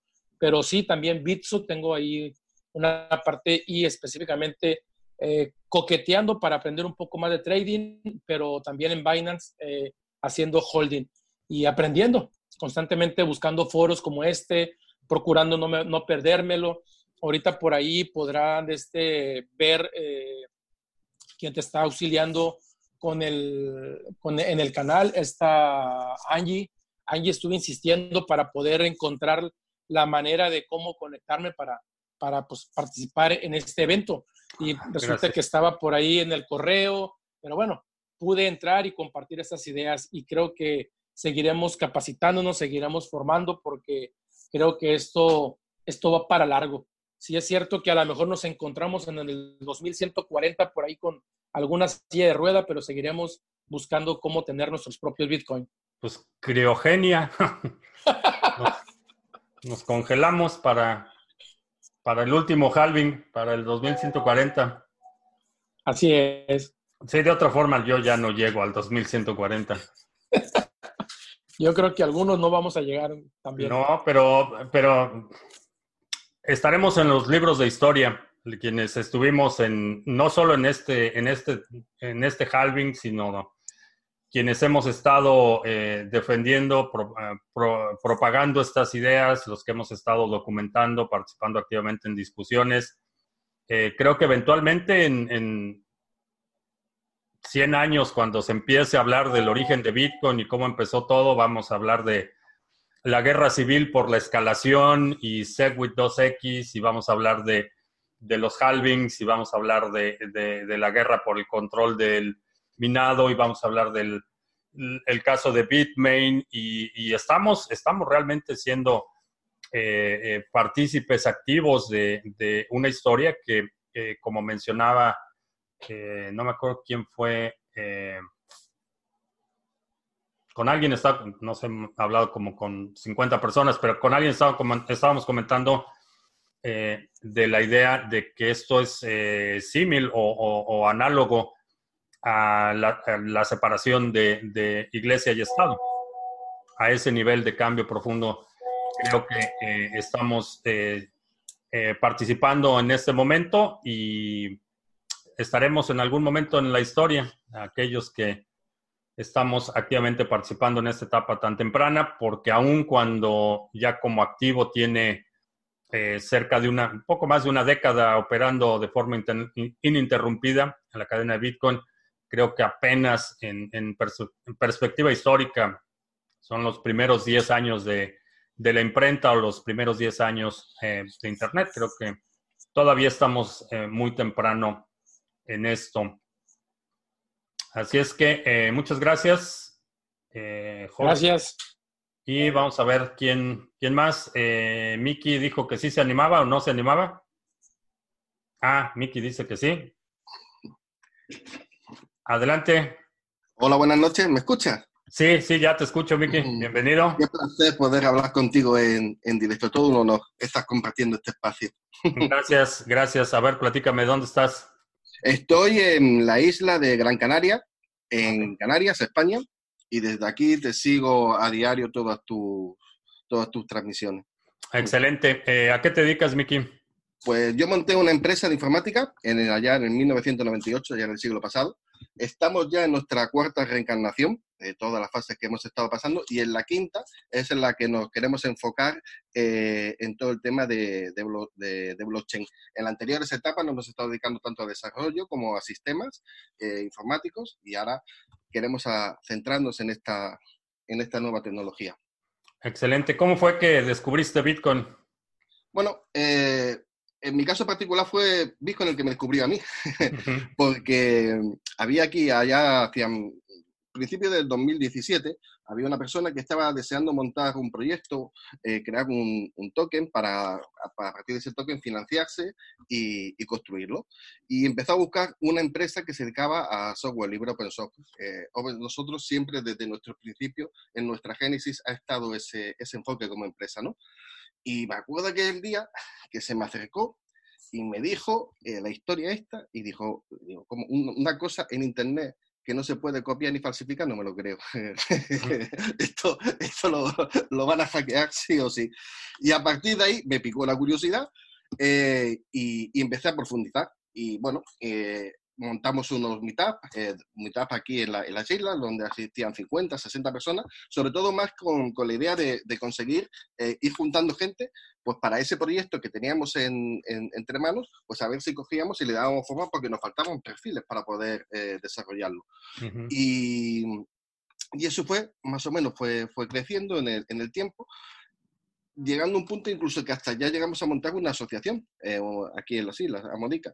Y, y el éxito de, esa, de, esta asociación también ha estado muy ligado con la, con la, con la evolución del precio del Bitcoin, ¿no? O sea, eh, según, se, según va subiendo, el interés sube y según va bajando, eh, el interés decrece. Y igualito, pues igualito que mis suscriptores. sí, ¿verdad? Pues, y, eh, y, él ese ha sido, ese ha sido, ese fue mi, ese ha sido mi contacto con, con el Bitcoin, ¿no? Como, como he ido formando parte de poco a poco de este, de este entorno. ¿Y qué, qué, es lo que has aprendido? ¿O, o qué, qué, es lo que te ha llamado más la atención? Porque viniendo de, de el área de desarrollo de software, que es también mi, mi todo mi ejercicio profesional ha sido alrededor uh -huh. del, de la tecnología. Eh, mi primera impresión, y creo que ya, ya había contado un poco la historia en el canal, mi primera impresión cuando escuché de Bitcoin es, no puede ser, tiene, tiene que haber un punto de descentralización porque venía de desarrollar sistemas de voz sobre IP con arquitectura cliente-servidor. Mi, mi, mi, salario dependía de poder extraer valor de una conexión peer-to-peer. -peer. Teníamos una llamada de voz sobre IP y uh -huh. mi trabajo era extraer el valor de esa llamada. Entonces, ese concepto de tener la transferencia de valor totalmente descentralizado, para mí, la primera vez que escuché Bitcoin no lo pude conceptualizar y lo descarté de inmediato sin ponerle mucha, eh, mucha atención porque venía con esa mentalidad cliente-servidor. Sí, tenemos un protocolo, voz over IP, es peer-to-peer, -peer, pero si este peer no encuentra a este peer, me tiene que buscar a mí y ahí es donde me paga. Es básicamente lo que era mi, mi trabajo obviamente simplificado porque era una infraestructura muy compleja, pero mi trabajo era que estos dos peers no pudieran descubrirse y tuvieran que recurrir a mí para transferir ese valor. Entonces, este concepto de totalmente descentralizado, eh, algo que es eh, inhackeable, como dices, es infalsificable, la primera reacción fue descartarlo. Eh, ¿Cuál fue tu experiencia cuando eh, yo, te dicen, yo... Espera, cuando te dicen, este es el concepto, tu primera reacción es, es, desestimarlo. ¿Qué pasa cuando leíste el white paper? Platícame, ¿qué pasó cuando...? Pues, aún así, no me lo quería. O sea, digo, no, esto no puede ser. ¿Qué es lo que hice? Montar mi minero como Dios manda, porque hay que tocar la, la tecnología. Así que monté, uh, simplemente de, de, forma conceptual, como experimental, un minero con tarjetas gráficas. Empecé a estudiarla y ver que realmente todo el tema este funcionaba. Empecé a ver la... la eh, luego saltamos, salté a los, a los mineros AXI y luego me, me, fui metiendo poco a poco todo el, el tema de la electrificación. Y luego el, el, el ingenio que tiene que, que, tuvo Satoshi para, para hacer el protocolo. O sea, fue algo que me, que me sorprendió. El cómo enlaza, de esa forma tan elegante que enlaza un bloque con el otro. O sea, el hash del anterior lo enchufa en el siguiente y ya con eso se crea la cadena. Es tan simple y, a la vez tan potente que, que, me, que me, sorprendió ese, ese, tema. El cómo resuelve el tema de, de que, de, del dilema de los tres generales. O sea, si tú quieres, ¿vale? Intentas, intenta hackearles, pero te, te, va a costar. Y no solamente te va a costar, sino que además te va a llevar eh, trabajo, el, el, esfuerzo y dinero en, en, en intentar eh, torcer la cadena y tarde o temprano al final va a volver a la es. O sea, mm, desde un punto de vista técnico, o sea, cogió un montón de tecnologías y la metió y la resolvió con, con tal gracia y con tal arte que, que, vino a, a, resolver un problema, y eso quizá engancho más con, que es lo que me ha sentido a mí personalmente, eh, un problema que aquí, por lo menos en mi entorno, no, no se percibe y es el tema de, del resguardo de valor. O sea, aquí la gente confía en el euro, confiamos en los bancos, se nota que no, no están embargados, porque en las, las cuatro reencarnaciones que, hemos, que ha tenido la empresa, en más de una, eh, primero en cobrar ha sido Hacienda y después yo. Pero bueno, y, y a lo que iba, o sea, el, el tema del resguardo del valor, o sea, nosotros, cuando hablaba la gente, no, no entendían el problema, o sea, no tenemos problema, o sea, si, si el euro es fuerte, si los bancos son, son sólidos. Eh, y yo les contaba la historia del 2008, acuérdate lo que pasó, pero ya eso ya quedaba en el, en el, en el pasado. Pero ahora que está viniendo todo este tema y estamos viendo cómo están em, empezando a, a imprimir eh, sin, sin, orden ni control tanto la Reserva Federal como el Banco Central Europeo, que dice, se me están empezando a acercar y dice, oye, ¿qué es lo que tenías tu razón? Está empezando a pasar.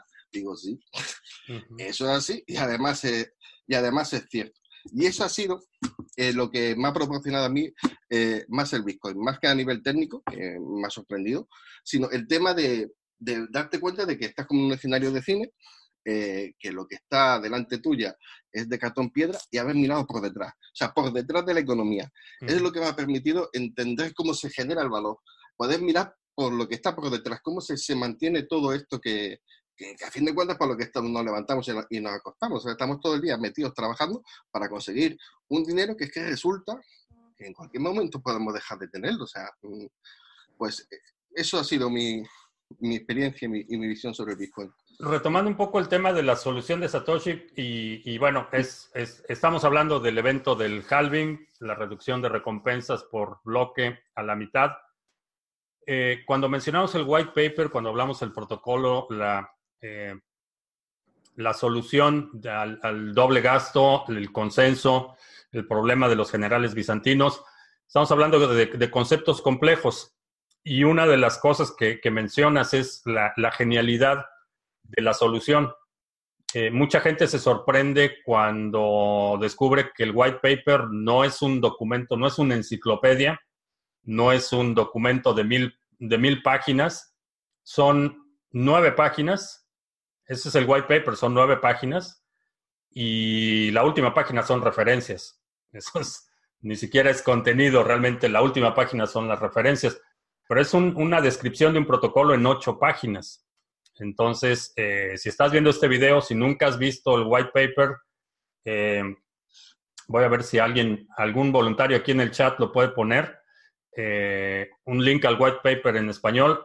Chécalo. Es, realmente, vale la pena leerlo, aunque no entiendas la parte de la, las fórmulas, tiene un par de, de descripciones matemáticas ahí, pero sáltate la parte de las fórmulas, pero son ocho páginas y es una solución elegante, definitivamente. Sí, sí lo es.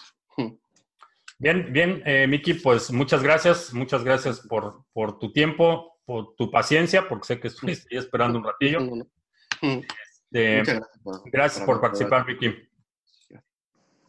Eh, creo que, pues creo que ya no me falta nadie, o sí. A ver, voy a pasar lista, Daniel, ya platicamos, Carlos Alberto, ya platicamos, Iván. Eh, no ubico si platicamos con Iván o no. Creo que sí, Iván. Platicamos. Eh, Javier, ya platicamos con Javier. Jason, Jorge, Juanda, Luis. ¿Sí? Creo que ya terminamos. Pasamos. Pasamos la lista completa. Eh, pues estamos llegando al final de este evento especial, transmisión nos echamos casi, ¿qué? Tres horas, tres horas de conversaciones con la audiencia participante. Ah, tengo por ahí eco. A ver quién. Eh, nuestra audiencia, participantes, amigos del canal, que se tomaron la molestia de eh, un par de horas para compartir su experiencia. Eh, como mencionaba, esto va a ser una, un tema frecuente. Vamos a tener un espacio de participación para las historias de Bitcoin, saber las diferentes experiencias en distintos países, distintas profesiones, distintos modos de vida. Eh, te agradezco mucho que me hayas acompañado. Esta sesión está siendo grabada. Eh, vamos a tener el video, vamos a convertirlo esto en formato de audio para que quienes están siguiendo el podcast eh, lo puedan escuchar también. y te recuerdo que esto fue Historias de Bitcoin, un evento especial que tuvimos con motivo del el halving de Bitcoin. El halving es la reducción de recompensas de los mineros, quiere decir que a partir de hoy, a partir de eh, el bloque eh, que fue 630 mil, no sé, 630 mil, eh, ya se me fue el número. Sí, creo que es el 630 mil. A partir de hoy, el ritmo de emisión de Bitcoin se reduce a la mitad. Quiere decir que cada bloque se produce en un intervalo aproximadamente de 10 minutos, son 144 bloques eh, por día y en cada bloque hasta ayer se estaban produciendo 12.5 bitcoins.